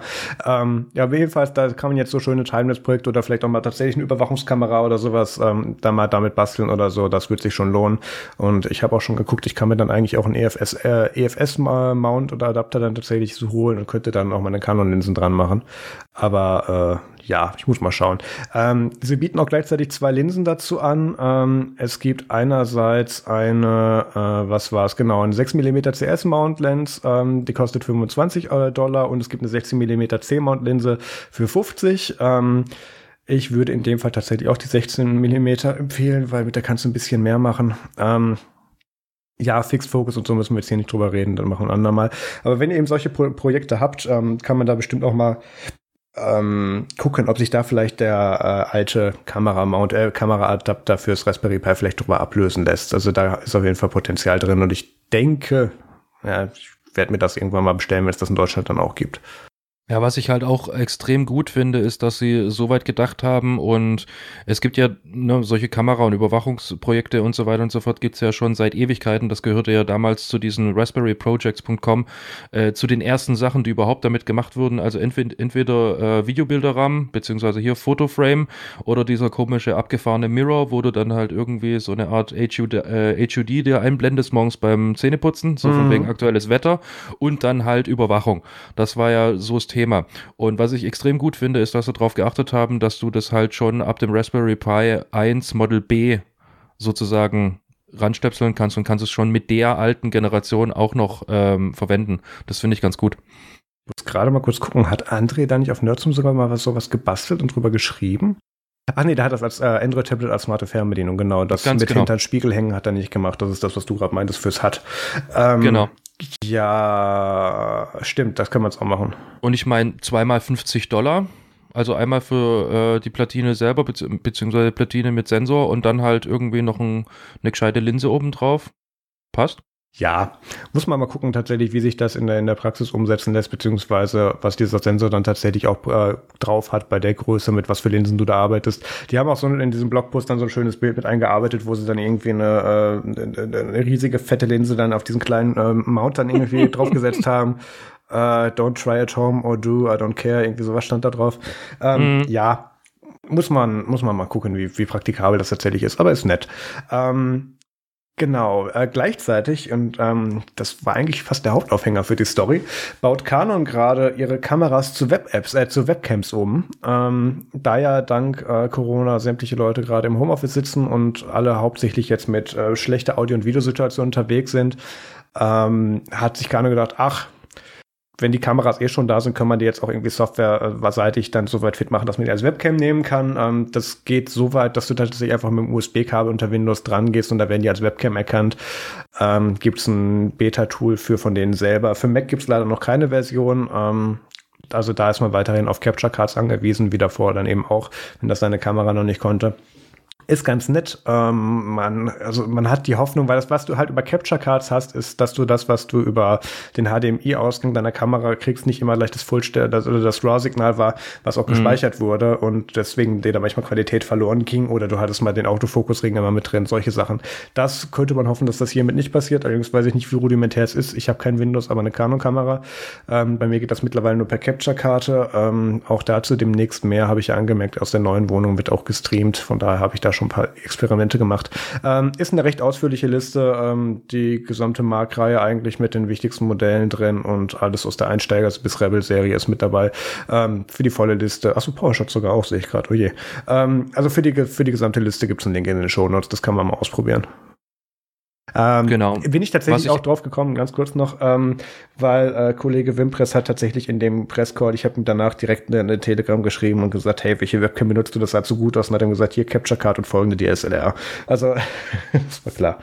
Aber das kann man jetzt dann tatsächlich auch machen, wenn man die Hardware eh rumstehen hat. Ja, und für alle, die ähm, gegebenenfalls noch irgendwie ein Vorgänger-Mobiltelefon bei sich rumfahren haben mit einer absolut übertriebenen Kamera, ähm, hier gerade Bereich Samsung, iPhone, ähm, äh, Huawei, oh, jetzt habe ich es auch gerade noch so hingekriegt. Ähm, ja. Die haben auch echt sehr, sehr ordentliche Kameras drin. Wenn man jetzt einfach mal die Selfie-Cams total ignoriert, ähm, es gibt so viel massig Software, also ihr könnt das einfach bloß euch zusammen googeln Ja. und dann holt ihr euch einfach so ein Tripod oder sonst irgendwas und dann ist halt dieses äh, Gerät, was ihr früher als Smartphone benutzt habt, dann bloß noch irgendwie eine Webcam mit einer unfassbar krassen ähm, Auflösung, wo ihr normalerweise eben fast schon eine DSLR dafür braucht. Ähm, weil diese ganzen Webcams, die ihr so kaufen könnt, diese Konferenz-Webcams, ja, kannst du gegen die Wand treten. Die, die, die werben mit 4K, aber das ist im Endeffekt dann, dann hast du einen Sensor drin, der mit Licht nicht klarkommt und so weiter und so fort. Also du hast dann halt 4K in schlecht. Deswegen, wenn ihr noch so ein altes Smartphone rumliegen habt, was jetzt nicht irgendwie sechs Jahre alt ist oder sonst irgendwas, hängt's mal an den Strom, ladet's mal, installiert dort einfach irgendeine Software, keine SIM-Karte, Ja. ansonsten keine Qualitä äh, Konnektivität aktivieren, dann passt das schon. Ja, also es gibt zwei, drei Einschränkungen dabei, weil das, was du als allererstes, wenn du irgendwie Android als Webcam nutzen kriegst, ist dann IP-Webcam. Und das hat den Nachteil, dass das Ding dann eben dir einen lokalen Webserver einrichtet auf dem Gerät und das dann überträgt und dann kriegst du es dann auf dem System nicht direkt eingebunden. Also da, da hast du ein bisschen Geschwindigkeitsprobleme. Da musst du schon tatsächlich nach Programmen gucken, wo die dann auch mit ADB funktionieren, wo du tatsächlich die Hardware-Schnittstelle der Kamera an deinen Rechner weitergeben kannst und da kriegst du dann noch bessere Ergebnisse. Ja, ja, ganz genau. Aber wenn man sich das googelt, dann äh, stolpert man relativ schnell über ein Tool, dessen Name mir gerade nicht einfällt, wo sowohl eine Desktop-Applikation dabei ist, als auch ähm, halt eine Android-App und die verdreht dann halt sozusagen deinen Debug-Modus so ein bisschen, dass du eigentlich eine USB-Webcam hast und die wird dann auch so unter Windows und ähm, erkannt, einfach bloß als USB-Webcam. Aber es ist halt eigentlich dein Handy. Ja. Ist voll gut. nächstes Thema. Äh, es gibt eine neue Tastatur von Lenovo. Ähm, es gab schon länger, Yay. es gab schon, ja, ich, ich finde das tatsächlich spannend, weil ich, ich weiß. Ähm, es gab schon längere Zeit das ThinkPad Compact Bluetooth Keyboard. Ähm, das ist im Prinzip eine normale Lenovo-Tastatur mit Trackpoint aber dran. Das heißt, du hast dann wirklich so Normaltastatur, Desktop-Format und eben auch dann den Trackpoint mit drin, äh, wie es gehört zwischen GH und B. Und ähm, da, da gab es jetzt schon viele, schon längere Zeit tatsächlich kein Update mehr für. Ähm, es gab noch diese Compact Bluetooth ähm, Keyboards, aber das Problem war, dass bei diesen Compact-Serien, ähm, ich glaube, die Bluetooth-Serie nur irgendwie mit amerikanischem Layout verfügbar war in den letzten Monaten und äh, die ansonsten nur kabelgebunden funktioniert hat. Also es gab da zwei Varianten von. Und ähm, da haben sie aber auf der CES letztes Jahr schon was angekündigt und ähm, gesagt, dass sie jetzt dann die ThinkPad Trackpoint Keyboard 2 rausbringen wollen. Und das ist jetzt tatsächlich auch passiert. Äh, das Ding kommt mit USB-C, das Ding kann per Dongle betrieben werden oder per Bluetooth. Äh, ich glaube, über USB-C lädt es tatsächlich nur, da gehen keine Daten durch. Jetzt ist wieder so ein bisschen, ja, gut, hat halt USB-C, aber macht auch nichts, ne? Ähm, anstatt dass man es direkt dranhängen könnte. Warum ich das Ding halt interessant finde, ist, dass ich jetzt gerade so für meinen Media-PC für meinen Media-PC dann tatsächlich auf der Suche war nach so einem Keyboard. Es gab da, äh, es gibt da so ein Microsoft Wireless-Ding, wo man tatsächlich so ein Trackpad und das Keyboard eben in einem hat, eben auf einem Stück, weil ich will dann so eins, was ich dann irgendwie auf der Couch auf dem Schoß haben kann oder so. Ähm, und da ist das genau richtig. Ich hatte damals, ich muss mal gucken, ob ich den Artikel noch dazu finde, ähm, als, als es damals noch äh, hip war, dass man Convergence mit seinem Ubuntu Phone getestet hat, äh, hat mir, glaube ich, Softpedia damals ähm, äh, ständig die Bilder geklaut und damit dann Artikeln gemacht. Ich muss kurz gucken, ob ich das noch Richtig. finde. Und da Softpedia hatte ich das, das. Äh, Softpedia Quabeck. Nachdem ich da ein paar Mal hingeschrieben habe, habe ich mich dann auch tatsächlich, äh, haben sie mich dann mal erwähnt. Ubuntu Phones Unity 8 Conversion Progress Captured in a Single Picture. Das müsste das sein. Genau. Da haben sie mir zum ersten Mal das Bild von Google Plus geklaut und dann habe ich gesagt, ja, hier sind die Bilder aber gut. Ich, ich packe den Link in die Show Notes dann, ähm, oder ich, ich mache den als, ja doch, ich mache das als Chapter Art rein, dann weiß man da Bescheid. Ähm, das war auf jeden Fall schon ziemlich witzig damals. Und das gibt es eben auch in neu. Und ähm, finde ich tatsächlich gut, weil gerade so ein Media-PC, habe ich gerade schon angesprochen, hat man da eben so ein bisschen eine, ja, eine kompaktere Tastatur, mit der man aber trotzdem alles machen kann, weil ähm, nichts mehr nervt mich am Smart TV, als wenn ich da was eingeben muss. Und, ähm, mm. Ja, weil man dann irgendwelche Schlangenbeschwörungstänze dann machen darf mit der Tastatur bzw. mit der Fernbedienung oder im schlimmsten Fall dem das Passwort vorsingen darf. Nee, muss nicht sein. Ja, ich habe ja schon fast äh, erwartet, als ich den äh, oder die Links in den Show Notes gesehen habe, dass du irgendwie jetzt dein viertes Magic Keyboard irgendwie ersoffen oder sonst irgendwas hast. Das, und dann gesagt wollte okay, ich eigentlich erst ich hätte WTF, was in gut. Das wollte ich eigentlich erst im WTF der, äh, im, der Fuck erzählen. Aber ah, ja, okay. Oh nein, okay. Ja, ich komm, pack's noch rein, passt schon. Komm, kommen wir dann also auch noch gleich zu. Na, ja. wunderschön. ja, gut. Ähm, ich muss dazu sagen, ähm, ich hatte ähm, den Vorgänger hiervon, also von dieser Tastatur, mhm. tatsächlich als Desktop-Tastatur eine Zeit lang im Einsatz. Ja. Ähm, gut. Auch was man natürlich irgendwie so als, ähm, wenn man mich kennt, weiß man ganz genau, der Mittel, äh, die, dieser Nippel da, ähm, who the hell needs, also ich weiß, du bist da absolut Fan davon. Ich brauche den einfach ganz genau gar nicht.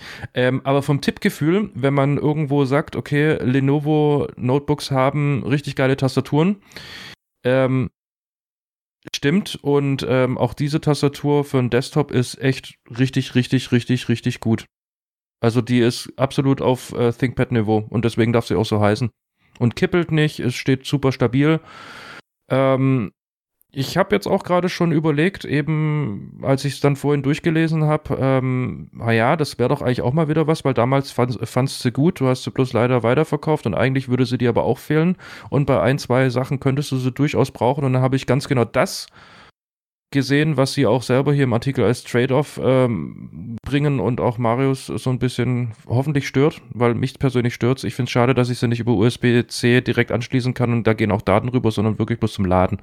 Ja, also das ist mir tatsächlich relativ wurscht, weil ich will das Ding wirklich irgendwo auf, der, auf dem Sitzsack oder auf der Couch benutzen können, ohne dass da ein Kabel zwischenhängt. Also so für Media-PC ist das gedacht. Ähm, Tippgefühl war mir für diesen Anwendungszweck gar nicht so wichtig. Mir war einfach wichtig, dass ich die Hand auf der Tastatur haben kann wie beim Schreiben und dann ohne großartig umgreifen zu müssen gleichzeitig die Maus bedienen kann. Das ist das, was für mich dieses Bedienkonzept so ausmacht. Ähm, und das kann ich dann auch irgendwie schräg halb lehnend irgendwie auf der Couch machen oder so und dazu muss ich dann irgendwie nicht gerade davor sitzen. Das ist eben das, weswegen für mich dieser Formfaktor mhm. dafür so wichtig ist. Ähm, das Problem ist gerade, dass das noch nicht wirklich in Deutschland erhältlich ist. Da wird weiterhin auf lenovo.de bzw. der .com-Seite für Deutschland wird nur noch das alte Keyboard gelistet. Äh, Soweit sind die noch nicht. Ich habe da mal unseren äh, Media-Rep mal angeschrieben, ob wir da vielleicht mal was kriegen könnten. Ja, aber oder zumindest eine Aussage, wenn es das gibt, damit wir es uns selber kaufen können. Ähm, ja, ich bin gespannt. Finde ich sehr schön. Und äh, ich hatte das auch tatsächlich und also den Vorgänger und ich habe den, das war nämlich ein, ein bekannter Nachteil, das Ding verliert gerne ähm, äh, Tasten der Zahlenreihe. Da war irgendwie so ein mechanischer Fehler, ähm, also Verarbeitungsfehler drin und äh, Kollege Kohutek äh, hat die auch gehabt und ihm hat, ist, ist glaube ich die 2 und die 7 verloren gegangen und ähm, dem hat der hat dann spontan, als das Ding den ersten Wasserschaden hatte, dann meine Tastatur gekriegt und hat da die Tasten rausgeporkelt und nutzt sie seitdem als Ersatzteil. 0 und 8. Ja, okay. Waren es bei mir. Ja. Bei mir waren es 0 und 8, weil irgendwie, ne, als Programmierer bist du relativ oft am Escape-Key. Mhm. Dann äh, vertippst du dich halt auch ab und zu mal und kommst auf die Null. Und das große Problem bei den Tastaturen war halt, ähm, so wenn du die immer von oben direkt schön getroffen hast, die Tasten, dann war das alles toll. Aber sobald die halt mal so ein bisschen seitlich irgendwie äh, auch noch ein bisschen einen mitbekommen haben, ja, dann hat sich da irgendwie diese Verankerung, die die an Ort und Stelle hält, äh, also davon abhält, dass die rechts und links und irgendwie hoch und runter gehen können, ähm, ist da irgendwie irgendwann mal ausgelottelt und hat es irgendwo Spreuen gemacht und auf einmal ist hier die Keycap nach dem draufklicken Ja, entweder genau. am Finger hängen geblieben oder einfach komplett wegkipp. Genau. Okay. Mehr, mehr zu kaputten Tastaturen später. Vorher haben wir noch eine andere Story. Ja, ganz genau. Und zwar, ähm, ja, wir haben eigentlich im Endeffekt Glück gehabt als Community. Also alle, die ähm, .org-Adressen haben, ähm, können jetzt ein bisschen aufatmen aufgrund dessen die ICANN, also für alle, die nicht wissen, was das ist, das ist Internet Corporation for Assigned Names and Numbers. Übersetzt heißt das, das ist ähm, einfach ein, ein, ein, ein, Internetunternehmen, kann man sagen. Das wurde relativ früh zu Zeiten des Internets, als es noch nicht Web hieß, wurde das gegründet und äh, diese Corporation kümmert sich schlicht und ergreifend dafür äh, oder darum, ähm, dass es gewisse Standards im Internet gibt, wie zum Beispiel, dass äh, Domains, also Top-Level-Domains, ähm, richtig vergeben werden, ähm, wie zum Beispiel .de, .com, .org, .net oder .media, ganz wichtig. Ähm, äh, also die kümmern sich einmal, einmal darum und dann kümmern sie sich halt auch noch ähm, um ein paar andere, sage ich mal, Sachen, die im Hintergrund überhaupt das Internet äh, werkeln und ähm, erlebbar machen. Ähm, aber soweit will ich da gar nicht ins Detail. In etwa sollte jetzt klar sein, wer das ist. Und äh, die haben tatsächlich ein lukratives Angebot bekommen über 1,135 Milliarden von einem äh, Finanzinvestor und der wollte sich schlicht und ergreifend diese ähm, .org Domäne wollte der sich ähm, sozusagen kaufen. Ähm, dazu sollte man natürlich verstehen, wenn der sich jetzt .org, äh, also anders, machen wir es anders, ich kaufe mir jetzt .de, ja, dann bin ich persönlich, also ich als Pierre, bin dann Chef über .de und kann dann zum Beispiel sagen, ähm, google.de gibt's jetzt einfach nicht mehr. Und das ist diese Gefährlichkeit ähm, die da dahinter hängt. Und äh, warum die ICANN jetzt auch gesagt hat, nee, das machen wir nicht. Ähm, die haben natürlich das Ganze geprüft und das ist auch ein mehrmonatiger Prozess jetzt, wo dieses ganze Angebot- und Nachfragespielchen gespielt wurde.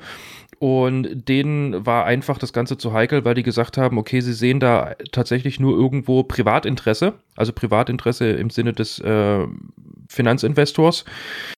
Ähm, die wollen da bloß Kapital draus äh, schlagen und so weiter und so fort. Die wollen das nur für sich selber nutzen und wollen das nicht dafür nutzen, wofür es eigentlich äh, gemacht wurde. Und zwar wurde die ähm, Top-Level-Domain.org ganz, ganz früher ähm, ins Leben gerufen für Surprise, surprise, Organisation. Ähm, wäre so vergleichbar wie jetzt bei uns die, ähm, die EVs. Ja, oder selbst nicht eingetragene Vereine, sondern einfach nur Vereine sollten sich .org ähm, registrieren können und äh, bei .org, um eine .org-Adresse zu bekommen, ist auch viel weniger, ähm, sag ich mal, schriftlicher Krimskrams irgendwie vonnöten, um sich so eine Domain registrieren zu können, ähm, wie jetzt zum Beispiel bei einer .com, weil .com, wo oder ursprünglich, das hat jetzt nichts mit Amerika zu tun, sondern .com steht eigentlich für Commercial, also kommerziell. Und das waren eigentlich so die, die und damals gab es dann halt auch noch .net. Wer hätte gedacht? Net äh, hatte jetzt weniger was mit Networking, also Social Networking zu tun, sondern darunter sollten sich eigentlich dann, also so der initiale Gedanke, sollten sich alle die versammeln, die mit Networking zu tun haben, also wie zum Beispiel jetzt die Telekom oder Verizon oder keine Ahnung, fällt mir jetzt gerade niemand ein, Kabel BW, Ähm, die sollten sich eigentlich alle unter .NET schauen, damit auf jeden Fall jeder wusste, okay, wenn es ein .NET ist, dann finde ich darunter einen eher anbietenden, also einen Service-Dienstleister im Bereich Networking, Commercial, da finde ich jetzt halt zum Beispiel Amazon.com und so weiter und so fort. Und unter Org finde ich halt ähm, auf jeden Fall mal die ähm, Organisationen, also selbst wenn mir die, ähm, was weiß ich, furzmulle49.org nix sagt, ja, was, was ist dieses Furzmulle 49? Es ist aber mal eine Organisation, das kann ich einfach am Domainnamen ähm, ablesen. Genau, und die ICANN hat von ihrem Vetorecht diesbezüglich ähm, Gebrauch gemacht. Also die haben die Möglichkeit, als letzte Instanz dadurch, dass sie ja das schon jetzt über Jahre und Jahrzehnte verwalten, dürfen die, wenn sie ein Angebot bekommen, äh, dürfen sie sagen, ja, das ist ja gut und schön, aber nö, wir wollen das definitiv nicht verkaufen aufgrund dessen von Liste, Liste Gründe. Eins davon war halt, sie sehen da halt definitiv die Gefahr, dass äh, dieser Investor eben diese .org nicht dafür haben möchte oder weiter betreiben möchte, wie ursprünglich gedacht, eben für Organisationen, sondern dass er da halt hauptsächlich ähm, seine eigenen Gewinne, sag ich mal, steigern möchte und die dann wahrscheinlich viel, viel teurer äh, verkaufen würde oder einen Mang bringen wollen würde, wie es seither einfach der Fall ist. Also so als Beispiel äh, oder geschwind mal gesagt, so damals war die Faustregel, du hast eine .org-Domain, hast du dir für 1 Euro äh, holen können und die kommerzielle hat dann halt einfach 10 Euro gekostet. Ne? Also Organisationen haben eher weniger Geld, deswegen für die günstiger, einfacher Verwaltungskram als für kommerziell. Aufgrund dessen, die kann man natürlich ein bisschen anders zur Kasse bieten, aufgrund dessen, die verdienen ja auch wirklich Geld damit. Genau, das war im Endeffekt die Story. Zum Glück hat die ICANN hier die Handbremse gezogen. Aufgrund dessen, das wären für ganz, ganz viele Teile des Internets wäre das ein Super-GAU gewesen, wenn die auf einmal nicht mehr erreichbar gewesen wären. Marius ist umgekippt. Marius hat sein Mikro runtergedreht. Jetzt geht's auch wieder. Hi. Hallo, ähm, willkommen zurück. Ja, finde ich gut. Ähm, dass sie da tatsächlich nochmal den, den Rückschritt, äh, Rückschritt, ja, den, den das Vetorecht in Anspruch genommen haben. Man muss jetzt sagen, ähm, das, das, das ist jetzt sehr nett, dass sie sich selber dazu entschieden haben, nee, nee, wollen wir nicht. Ähm, das, das steht ja seit drei oder vier Monaten im Raum, dass das passieren sollte und hat große öffentliche Kritik abgekriegt. Also, ähm, mhm. dass sie sich da jetzt ein bisschen für selber feiern, naja. Aber egal, äh, ist trotzdem die richtige Entscheidung, wie ich finde. Ähm, Pierre hat es ja schon gedacht, äh, gesagt, die ähm, die Hauptbefürchtung damals war eben, als sie das angekündigt haben, dass das passieren soll, dass die sagen kann, ja gut, die kriegen jetzt keine .org-Domain oder die kriegen die nicht erneuert oder die, bei denen wird das jetzt auf einmal teurer, weil wir da jetzt mehr für chargen wollen oder so. Ähm, da hat auch der vertrauenserweckende Name Ethos Kapital nicht viel dazu beigetragen, da irgendwie umzustimmen. Das war der Laden, der das eigentlich haben wollte. Naja, äh, finde ich gut. Äh, ich will gerade überlegen, ich glaube, ich habe drei .org-Domains und eine .media, wie Pierre schon gesagt hat. Ähm, ja, da ist man natürlich auch immer auf der Suche, weil gerade diese, diese äh, hippen, nicht unbedingt landesbezogenen Domains natürlich auch dann mit bestimmten Beschränkungen oder Voraussetzungen, damit du die überhaupt kriegst, dann kommen. Und nicht jeder hat dann zum Beispiel auch US-Anonymity dann eben mit drin oder bei manchen musst du dann auch noch nachweisen, dass du ein Unternehmen in diesem Bereich bist oder so. Ähm, da hat's .org eigentlich schon immer recht einfach gemacht. Von daher finde ich schön, wenn das so bleibt. Ja, definitiv. Gut, dann kommen wir zum Dafuk. Äh, was ist die Mehrzahl hier davon? Weil wir haben jetzt, dank die haben wir jetzt da zwei Punkte stehen. Ja, ähm, der Fuchs. Da, da, der Fuchs? Genau. Der Fuchs? Gut. Der, der Firefuchs? Äh, egal. Ja, genau. Ja, ja, den Vergleich. Egal. Ähm, also, ähm, das kam, glaube ich, vom Kai oder vom Matthias in dem Nerds Chat, glaube ich, letzte Woche rein. Ich weiß nicht mehr genau, wer von beiden. Ähm, nämlich, es gibt äh, Gründe, warum man sein MacBook Pro vielleicht lieber an der rechten Seite aufladen sollte, also mit dem Port auf der rechten Seite statt auf der linken. Ähm, wir haben es ja schon mehrmals erzählt, wir haben beide das 15 Zoll äh, MacBook Pro aus dem Jahre 2019 und das wird warm. Also das mhm. ist, da ist keine kühle CPU drin, das wird halt richtig warm. Und ähm, jetzt gibt's aber tatsächlich Theorien und auch Benchmarks dazu, die noch nicht so weit bestätigt wurden. Es ist schon ein bisschen länger bekannt, aber niemand hat es bisher so wirklich irgendwie nachvollziehen können. Offensichtlich, wenn du da über dein MacBook über die linke Seite, über den linken äh, Typ C-Port auflädst, ähm, kommt es zu höherer CPU-Auslastung und mehr Wärmeentwicklung, als wenn du das auf der äh, rechten Seite machst. Ähm, das hat so ein bisschen mit dem internen Layout zu tun, wo dann eben vom Thermal Design mehr ankommt. Ähm, das hat weniger was mit den Ports an sich zu tun, weil die kann alle, alle vier, zumindest bei den Pros, genau das gleiche. Ähm, da gibt's auch äh, nur verschwindend geringe Unterschiede, die auch nur auf Herstellungsfehler zurückzuführen äh, sein können, ähm, Unterschiede in der Performance. Aber offensichtlich wird es auf der einen Seite wärmer als auf der anderen. Das liegt so ein bisschen mit an der Anordnung der Komponenten, würde ich jetzt mal schätzen, dass wenn auf der einen Seite der Strom durchkommt und da, da eben Wärme abgeleitet werden muss, dass du da eben mehr ähm, ja, dass da eben mehr drumherum wird, was ich gleichzeitig erwärmen kann, was weniger gut abgeleitet wird als auf der anderen Seite. Einfach das Internal Design. Das ist so ein bisschen meine Theorie dahinter. Aber ich, ich fand es sehr interessant, weil mein MacBook wird sehr warm. Mein MacBook wird auf der linken Seite aufgeladen, ganz einfach, weil mein ein Meter langer USB-C-Hub-Port, was auch immer, ähm, nicht auf der rechten Seite ranpasst. Äh, deswegen habe ich mir jetzt auch tatsächlich ein, ein Thunderbolt-Dock äh, bestellt. Also jetzt nicht nur ein Typ C, sondern ein richtiges Thunderbolt-Dock ähm, mit Intel-Stein drin und so. Ähm, Ganz einfach, weil ich auch sonst Probleme habe mit Dual Monitor und äh, hier, äh, wie heißt es so schön, DRM bei Netflix und so. Ähm, da bin ich gespannt, ob sich da was ändert. Pierre, äh, wie lädst du dein MacBook? Tatsächlich. Ähm, das erste, was ich mir gemacht habe, ist ähm, einfach mal Thermal Design, ähm, Google, äh, also zu googeln vom Mac.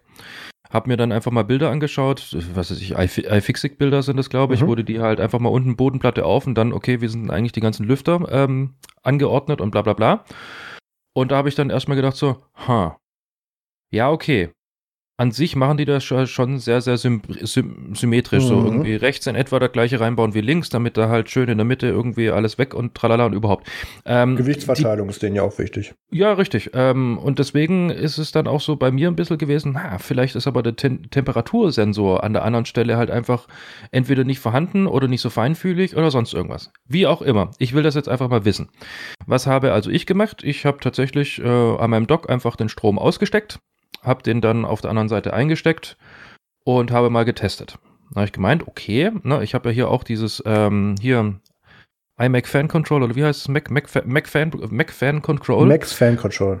Genau, und dann siehst du ja auch die Temperaturen. Ja. Und dann habe ich den tatsächlich mal auf RPM einfach mal, ist natürlich absolut kein repräsentativer Test, bla bla bla, weiß ich.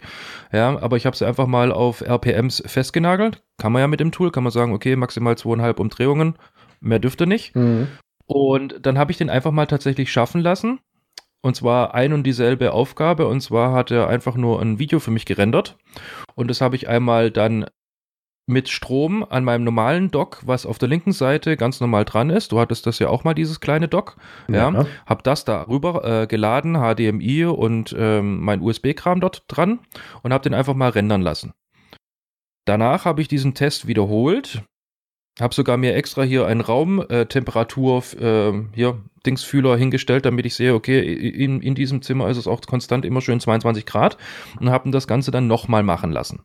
Und er war dann, wenn ich ihn rechts geladen habe, tatsächlich kühler unterwegs, als wenn ich ihn links geladen habe.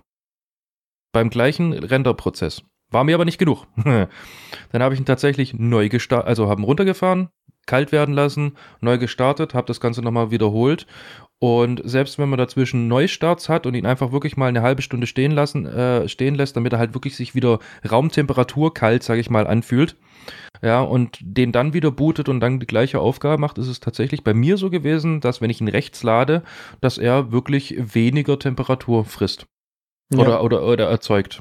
Also natürlich absolut ne, hier nicht repräsentativ. Es kann auch einfach bloß sein, dass bei mir mittlerweile schon Konstru Konstruktionsfehler passiert sind, weil äh, beziehungsweise irgendwie Gebrauchsspuren, irgendwie ist da links mehr Staub drin als rechts oder sonst irgendwas. Um Himmels Willen, das ist kein frisch ausgepackter in einem äh, Reinraum getesteten Gerät und so weiter und so fort. Der hat ja hier auch Einsatzspuren schon hinter sich.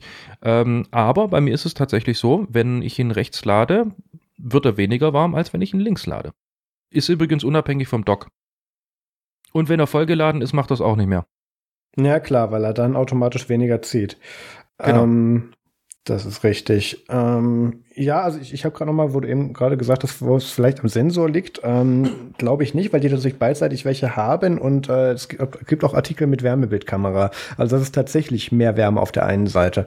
Ähm, von daher, ja, ich, das, ich schätze mal die Theorie, dass da irgendwas mit dranhängt, was nicht so schnell abkühlt wie das andere und deswegen eben beim Thermal Design da ein bisschen versagt. Also man muss noch mal dazu sagen, das, das sind keine schlimmen Werte. Ähm, wir erinnern uns ja zum, zum Release vom, vom äh, ersten i9-Prozessor, äh, MacBook Pro, ähm, war ja ganz großes Geschrei mit, ach, weil wegen der kann gar nicht seine volle, sein volles Potenzial entfalten, weil der nach 20 Sekunden zu heiß wird und runtertaktet. Und dann hat Apple ja gesagt, gut, äh, dann schalten wir den jetzt auf ein bisschen toleranter, damit er eine Minute durchhält oder was auch immer es danach wurde. Mhm. Ähm, also das, dass die warm werden und dass MacBook Pros heiß werden, das ist ja quasi schon so einkalkuliert. Das ist auch einer der Gründe, warum Apple sagt, da möchten sie mit eigenen Steinen lieber dran, weil sie da mehr machen können.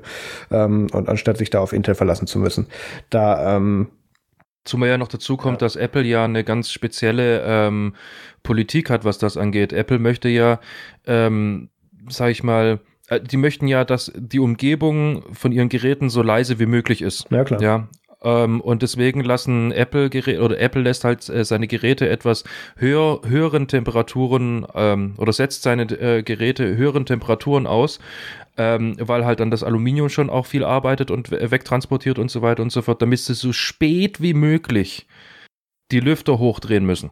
Ja. Das ist ja deren, deren Ziel. Klar, wenn ich mir jetzt so ein Alienware oder sowas hole mit irgendwie einem Xeon Mobility, mit einer, was ist mit doppelter Nvidia GeForce, weiß ich nicht, was gerade geil ist, und zwei SSDs und keine Ahnung, 64 Gigabyte RAM und damit gehe ich dann halt auf eine Netzwerksession. Ja gut, okay, wenn das Ding im Endeffekt eine Flug Flugzeugturbine ist, ist mir das relativ wurscht, aufgrund dessen eh laut. Ja. Äh, das ist auch nicht der Anspruch, aufgrund dessen, da geht es darum, dass ich halt an sich ein einen fetten Desktop eigentlich irgendwie so klein wie möglich vom Faktor hinbekomme und man das halt unter den Arm nimmt und damit halt auf eine Netzwerksession geht und da halt mal richtig zocken kann. Ja, aber das ist ja wiederum bei den Apple-Geräten eigentlich auch nicht so ähm, der Plan, sondern das Ziel ist ja, dass wir Leistung, äh, Mobilität und ähm, also ne, Leistung im Sinne von Performance und aber halt doch diese gewisse äh, Eleganz und dieses gewisse, für was es eigentlich steht. Also so dieses, hey, wenn du einen Mac hast, egal ob es jetzt ein iMac ist oder halt ein MacBook, ja, dass die so leise wie möglich irgendwie sind. Das ist halt dieser Anspruch. So, so wenig wie möglich stören soll das Gerät. Und deswegen geben sie denen halt auch einfach ein bisschen mehr Temperatur oder lassen denen mehr Temperatur zu. Zumal die das ja auch abkönnen. Die Zeiten sind ja vorbei, dass du irgendwie sagen musst, um Gottes Willen, mein Intel ist jetzt bei 70 Grad, Gottes Willen, jetzt habe ich noch 5 Grad, dann macht's Brutzel. Gut, die gab's nie, es sind glaube ich damals irgendwie, ich glaube 95 Grad gewesen, ne Quatsch, 90 Grad waren so die Schallmauer.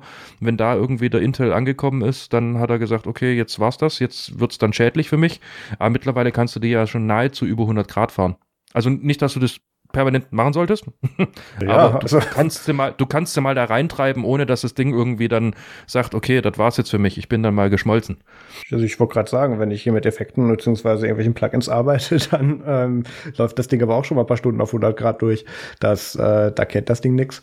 Aber gut, ähm, ich glaube, das ist recht deutlich, was Pierre sagen wollte. Die Dinger können noch ein bisschen Wärme ab, aber es ist trotzdem interessant, dass ähm, das Thermal Design da tatsächlich auch noch mal so einen großen Impact hat, dass es daran hängt, auf welcher Seite du lädst.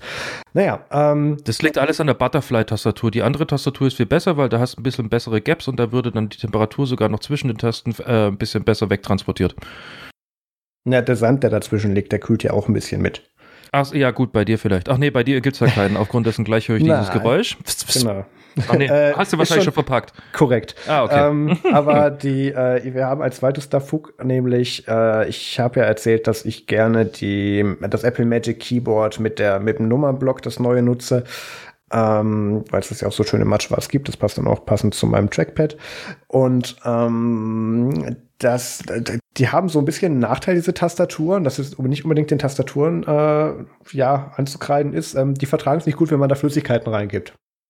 Ähm, das heißt, die vertragen das schon. Du kannst diese Taste dann auch runterdrücken, sie kommt dann halt nicht mehr hoch. Und ähm, danach machst du eigentlich das, was du mit jeder Tastatur machst. Du stellst in die Spülmaschine und danach geht das wieder. So, ähm, ich habe jetzt gelernt in einer recht teuren Aktion, dass man da bei den Apple Keyboards so zwei, drei Tage länger warten sollte, bis man sie wieder einschaltet. Weil ähm, also ich, ich habe die, gut, ich habe da halt, ich hab, weiß gar nicht mehr, was ich da reingekippt habe, ist auch egal. Ähm, reingekippt, Spülmaschine rausgenommen, äh, Heizung gelegt, Frischluft, ein bisschen draußen hin, nochmal hingestellt und äh, glaube ich irgendwie nach drei Tagen dann angemacht. Ähm, MacBook hat auch gesagt, ach guck mal, Tastatur schön, hier ist das Overlay, konnte tippen und nach 30 Sekunden war die weg. Und habe gedacht, gut, wahrscheinlich Akku leer.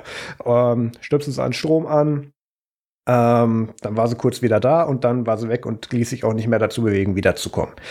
Und äh, Ja, was denn? Bis dahin, das, das hat ah. nur einen einzigen Nachteil. Das, das ist ja bisher eigentlich nachvollziehbares Verhalten. Ähm, was man da jetzt, was ich eben nicht wusste, bis ich das Ding aufgemacht habe und übrigens Thema Apple Right to Repair 37 Schrauben entnommen habe, damit ich an die untere Platte rankam. Ähm, die wollen echt nicht, dass du das Ding aufmachst. Das ist unglaublich. Ich, ich, ich stand hier wirklich mit, mit der Magnetmatte und sich verschiedenen Schraubenziehern wirklich irgendwie eine Stunde, bis ich das Ding offen hatte. Ich dachte echt, ich werde zu doof dafür. Nein, musst, du musst wirklich jede einzelne abmachen, bis du da runterkommst. Gibt keine Zwischenebenen. Ähm, und die haben gedacht, ach, war ein Platz, nehmen wir mal über 30 Schrauben. Und ähm, ja, habe ich die abgenommen, gesehen, okay, ähm, der, äh, der Anschluss von der Batterie und der zum kleinen äh, Daughterbot, was da dran hängt, der ist angelaufen. Das, das habe ich mit gerechnet, ist normal, nachdem der Ding in der Waschmaschine stand. Ähm, ist aber meistens an den Stellen, wo es verbunden war und nur an den äußeren Stellen dann ähm, angelaufen. Von daher tut der Leitfähigkeit eigentlich nichts ähm, nichts ab.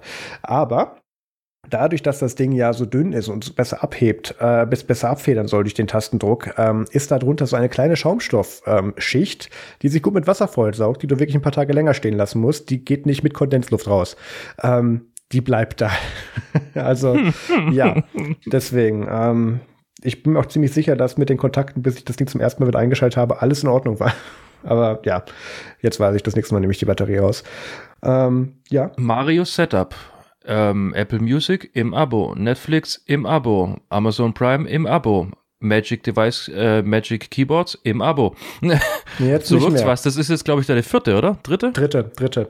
Oh ähm, Gott. Ich habe die dann nicht äh, im, im Amazon Buyback-Programm eingereicht. ich habe dann neue gekauft. Nö, aber ähm, ist ja kein Problem tatsächlich. Solange du die auslässt, das weißt und das Ding eben ein paar Tage trocknen lässt, dann können auch Tastaturen, also viele Leute wissen gar nicht, was ihre Tastaturen alles abkönnen.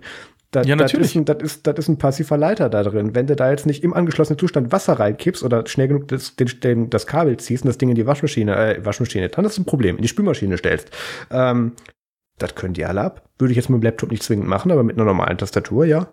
Geht nee, also ich, ich muss sagen, meine mechanische, die ich hier habe, die Skiller, die Skiller Mech, die ist jetzt auch schon, also gut, das ist ja hier sowieso ein bisschen ein ziemlich massives Ding.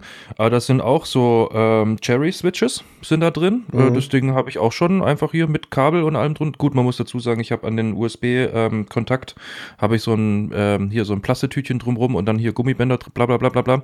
Und ähm, ja, das ist, das ist ja auch schon mal durch die ganz normale Spülmaschine durchgestiefelt. Dann wartest du halt irgendwie einen Tag oder zwei. Idealerweise äh, machst du es im Winter, weil da hast du sowieso Heizung an und, äh, und die trockene Heiz Heizungsluft macht da dann schon irgendwie einen guten Job.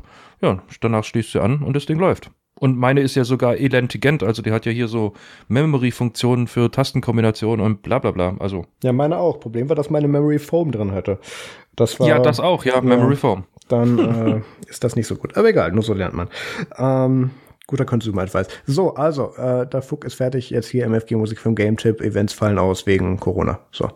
Ja, wie immer. Ja. Also jetzt zumindest mal in letzter Zeit und ich hoffe, das bleibt jetzt auch tatsächlich noch so ein bisschen so und wir übertreiben es nicht irgendwie mit ganz schnell wieder irgendwie überall alles auf und toll. Ähm, genau, ähm, Musik habe ich diesmal und zwar The Bloody Jug Band. Ähm, ich weiß nicht, ob es ähm, tatsächlich Menschen gibt, die irgendwie so äh, Jug Bands kennen. Das ist so äh, traditionelle Volksmusik, die da halt äh, gemacht wird. Und ich weiß, ich die ersten denken jetzt gerade, Helene Fischer, brennst du? Nein. Ähm, das ist, äh, ja, wie soll ich sagen, American Folk Music und die machen, also es kommt ursprünglich so aus den 20er Jahren, aus der Richtung und das ist eigentlich einfach ganz, ganz coole, entspannte, witzige Musik, die man so nebenher hören kann. Also da wird, werden hauptsächlich, so traditionelle Instrumente benutzt, wie halt jetzt eine Gitarre oder so ein Waschbrett, eine Mundharmonika und so weiter und so fort. Aber äh, also es ist witzig, ist witzig. Es ist zum Nebenher ist es einfach mal ein schöner Ausgleich zu dem, was du halt im Moment gerade allgemein be äh, geboten bekommst. So finde ich, weil gerade wird es irgendwie wieder ein bisschen eintönig im Radio oder auch sonst.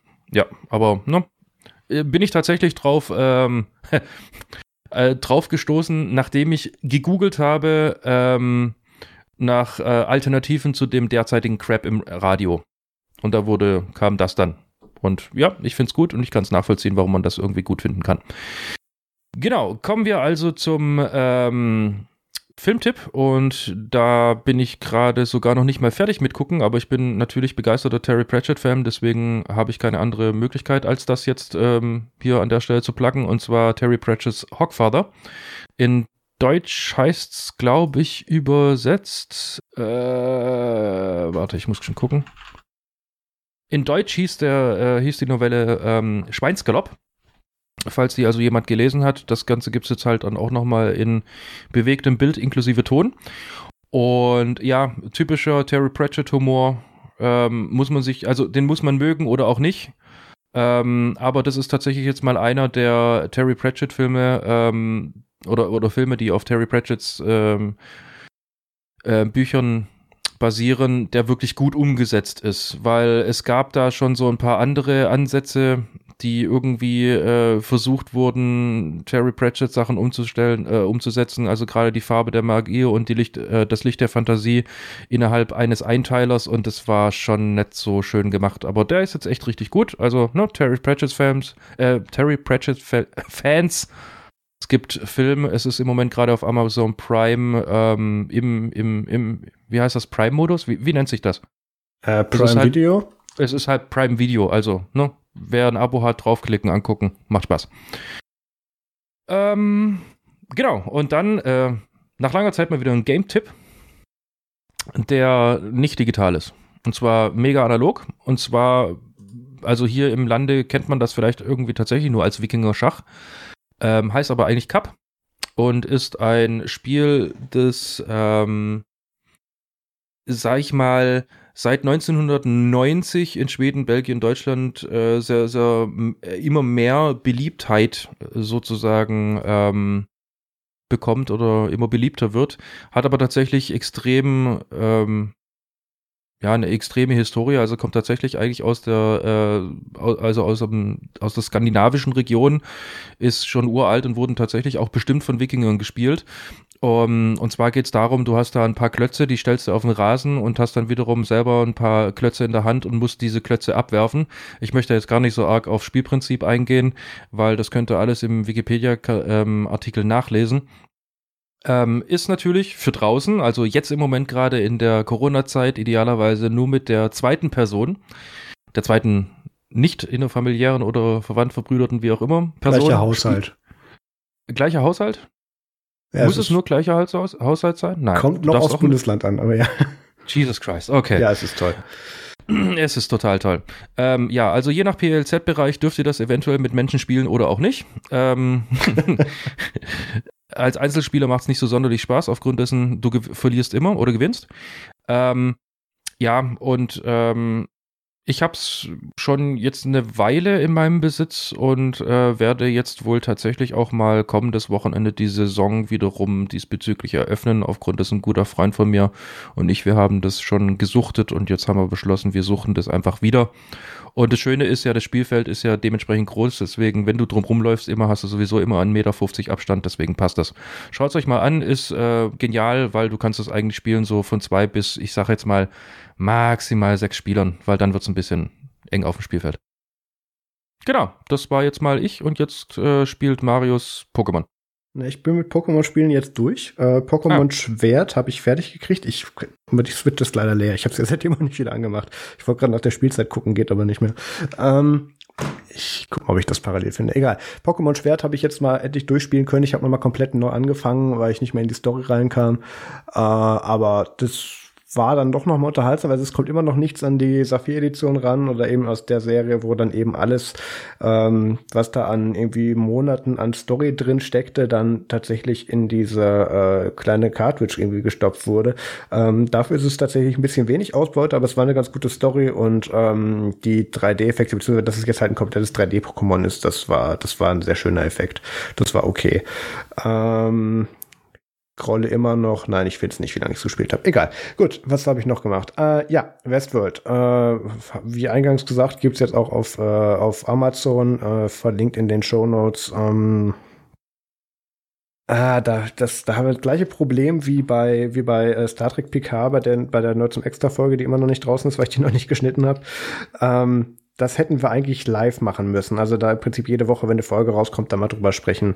Ähm, aber das äh, haben wir jetzt hier wieder verpasst. Aber es ist trotzdem eine sehr spannende Story und so wie es aussieht, obwohl die letzte Folge noch nicht draußen ist, gibt sogar noch eine weitere Staffel, die danach kommen soll. Von daher, äh, glaube ich, bleibt es da weiterhin bei guter Unterhaltung.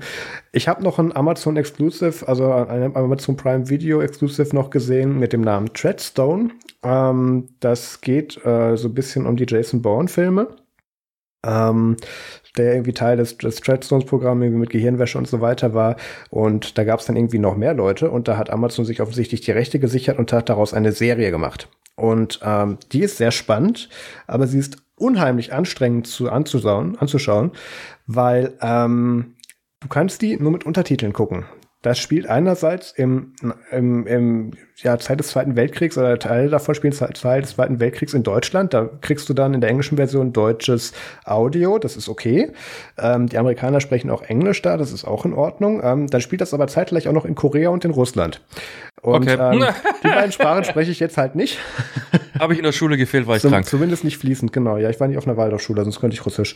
Ähm, und da, äh, ja, Deswegen geht das nur mit Untertiteln, was ultra nervig ist, weil du guckst natürlich bei jeder Einblendung dann auch, wenn es Deutsch oder Englisch ist, hin mhm. und verpasst Sachen. Also gute Story, ähm, anspruchsvolles Zielpublikum, wenn du dann ohne Untertitel gucken musst, äh, willst, dann ähm, wird es halt schon anstrengend. Aber ja, ähm, ist okay. Dann möchte ich kurz, äh, ja, es ist fast Musik. Es kommt Musik drin vor. Auf LibreZoo Folge 21 mit dem Titel Resilienz verweisen. Ähm, die kam vorgestern raus, genau. Da geht es unter anderem um den Earn It Act oder Earn IT Act. Ähm, Ralf und Dirk reden ausführlich über Konferenzlösungen, also Apps wie Zoom oder auch eben was mit Jitsi. Ähm, sie reden auch noch ausführlich über Contact Tracing Apps. Ähm, da gab es eine interessante Diskussion zu. Da habe ich sogar schon aus dem Schnitt heraus den Kommentar vorgeschrieben und als der live hat, dann sofort auf Senden gedrückt. Ähm, da äh, kommentiere ich auch ausnahmsweise mal öffentlich bei LibreZoom. Ähm, ja, also das äh, ist eine sehr interessante Folge, kann ich nur empfehlen. Und dann habe ich äh, beim äh, Kistenpacken tatsächlich entdeckt, dass äh, Eskimo Callboy irgendwie 2019 noch ein Album rausgebracht haben, ich das aber noch nicht hatte oder dass, dass er kürzlich auf Spotify gelandet ist, nämlich mit dem Titel Rehab. Äh, verlinkt in den Show Notes, kann man sich gerne mal anhören. Und dann, ähm, das habe ich gerade noch gesehen, das scrollte bei mir durch die Timeline durch. Ähm, geht es ab dem 12. Juni mit dem Artemis Fowl Film los. Und ich weiß jetzt auch wieder, warum ich Disney Plus habe. Ich habe seitdem kein einziges Mal, seit ich dieses Jahr mir geklickt habe, diesen Dienst angeschmissen. Ähm, aber Artemis Fowl ähm, kann man dann exklusiv auf äh, Disney Plus streamen. Da bin ich sehr gespannt drauf. Da haben André und ich, glaube ich, mal ausführlich drüber gesprochen. In einer der ersten Folgen, meine ich, wäre das gewesen. Ja, okay. Äh, das wären meine MFGs. Äh, Patreon, äh, beziehungsweise Patreon haben wir nicht mehr, ich muss da mal umbenennen im Template. Ähm, Nerd Zoom Extra geht immer noch weiter. Ich muss es endlich mal schaffen, neben dem Umziehen und Kisten packen und sonstige Projekte und Nerd Zoom Media Sachen endlich diese Folge zu schneiden, weil wir Folge für Folge über die Handlung bei Star Trek PK gesprochen haben, der Mario Hommel und ich. Und da wird es dann auch noch eine ausführliche Folge zu geben, sobald ich dazu komme, die zu schneiden. Tut mir leid, habt noch ein paar Tage Geduld. Aber da geht es auf jeden Fall weiter. Gut, äh, was machen wir in zwei Wochen? Äh, du hast noch nichts geplant. Ich habe ein Interview vorbereitet. Ähm, ich werde sehr wahrscheinlich, das ist noch nicht safe, deswegen sage ich den Namen nicht, mit einer äh, Lehrkraft über die aktuelle Situation von Konferenzlösungen im schulischen Raum reden. Und äh, darf mir da dann die Schauergeschichten ähm, von der Front dann anhören, sehr wahrscheinlich. Das wird interessant. Da werde ich dann eine ganze Weile einfach nur zuhören. Das kommt wahrscheinlich bei Nerdzoom, ich weiß noch nicht, vielleicht auch bei Nerdzoom Extra, es kommt auf viel länger an. Genau. Hast du irgendwas anzukündigen?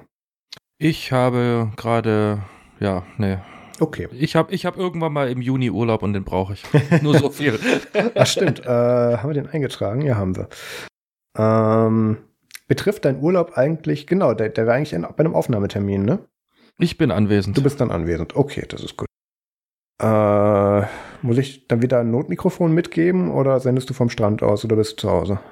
Ja, je nachdem, wo mein Zelt hintreibt. Ah ja, okay, also Dänemark. Gut, dann vielen Dank fürs Zuhören, mach's gut. Bis zur nächsten Folge. Tschüss. Tschüss.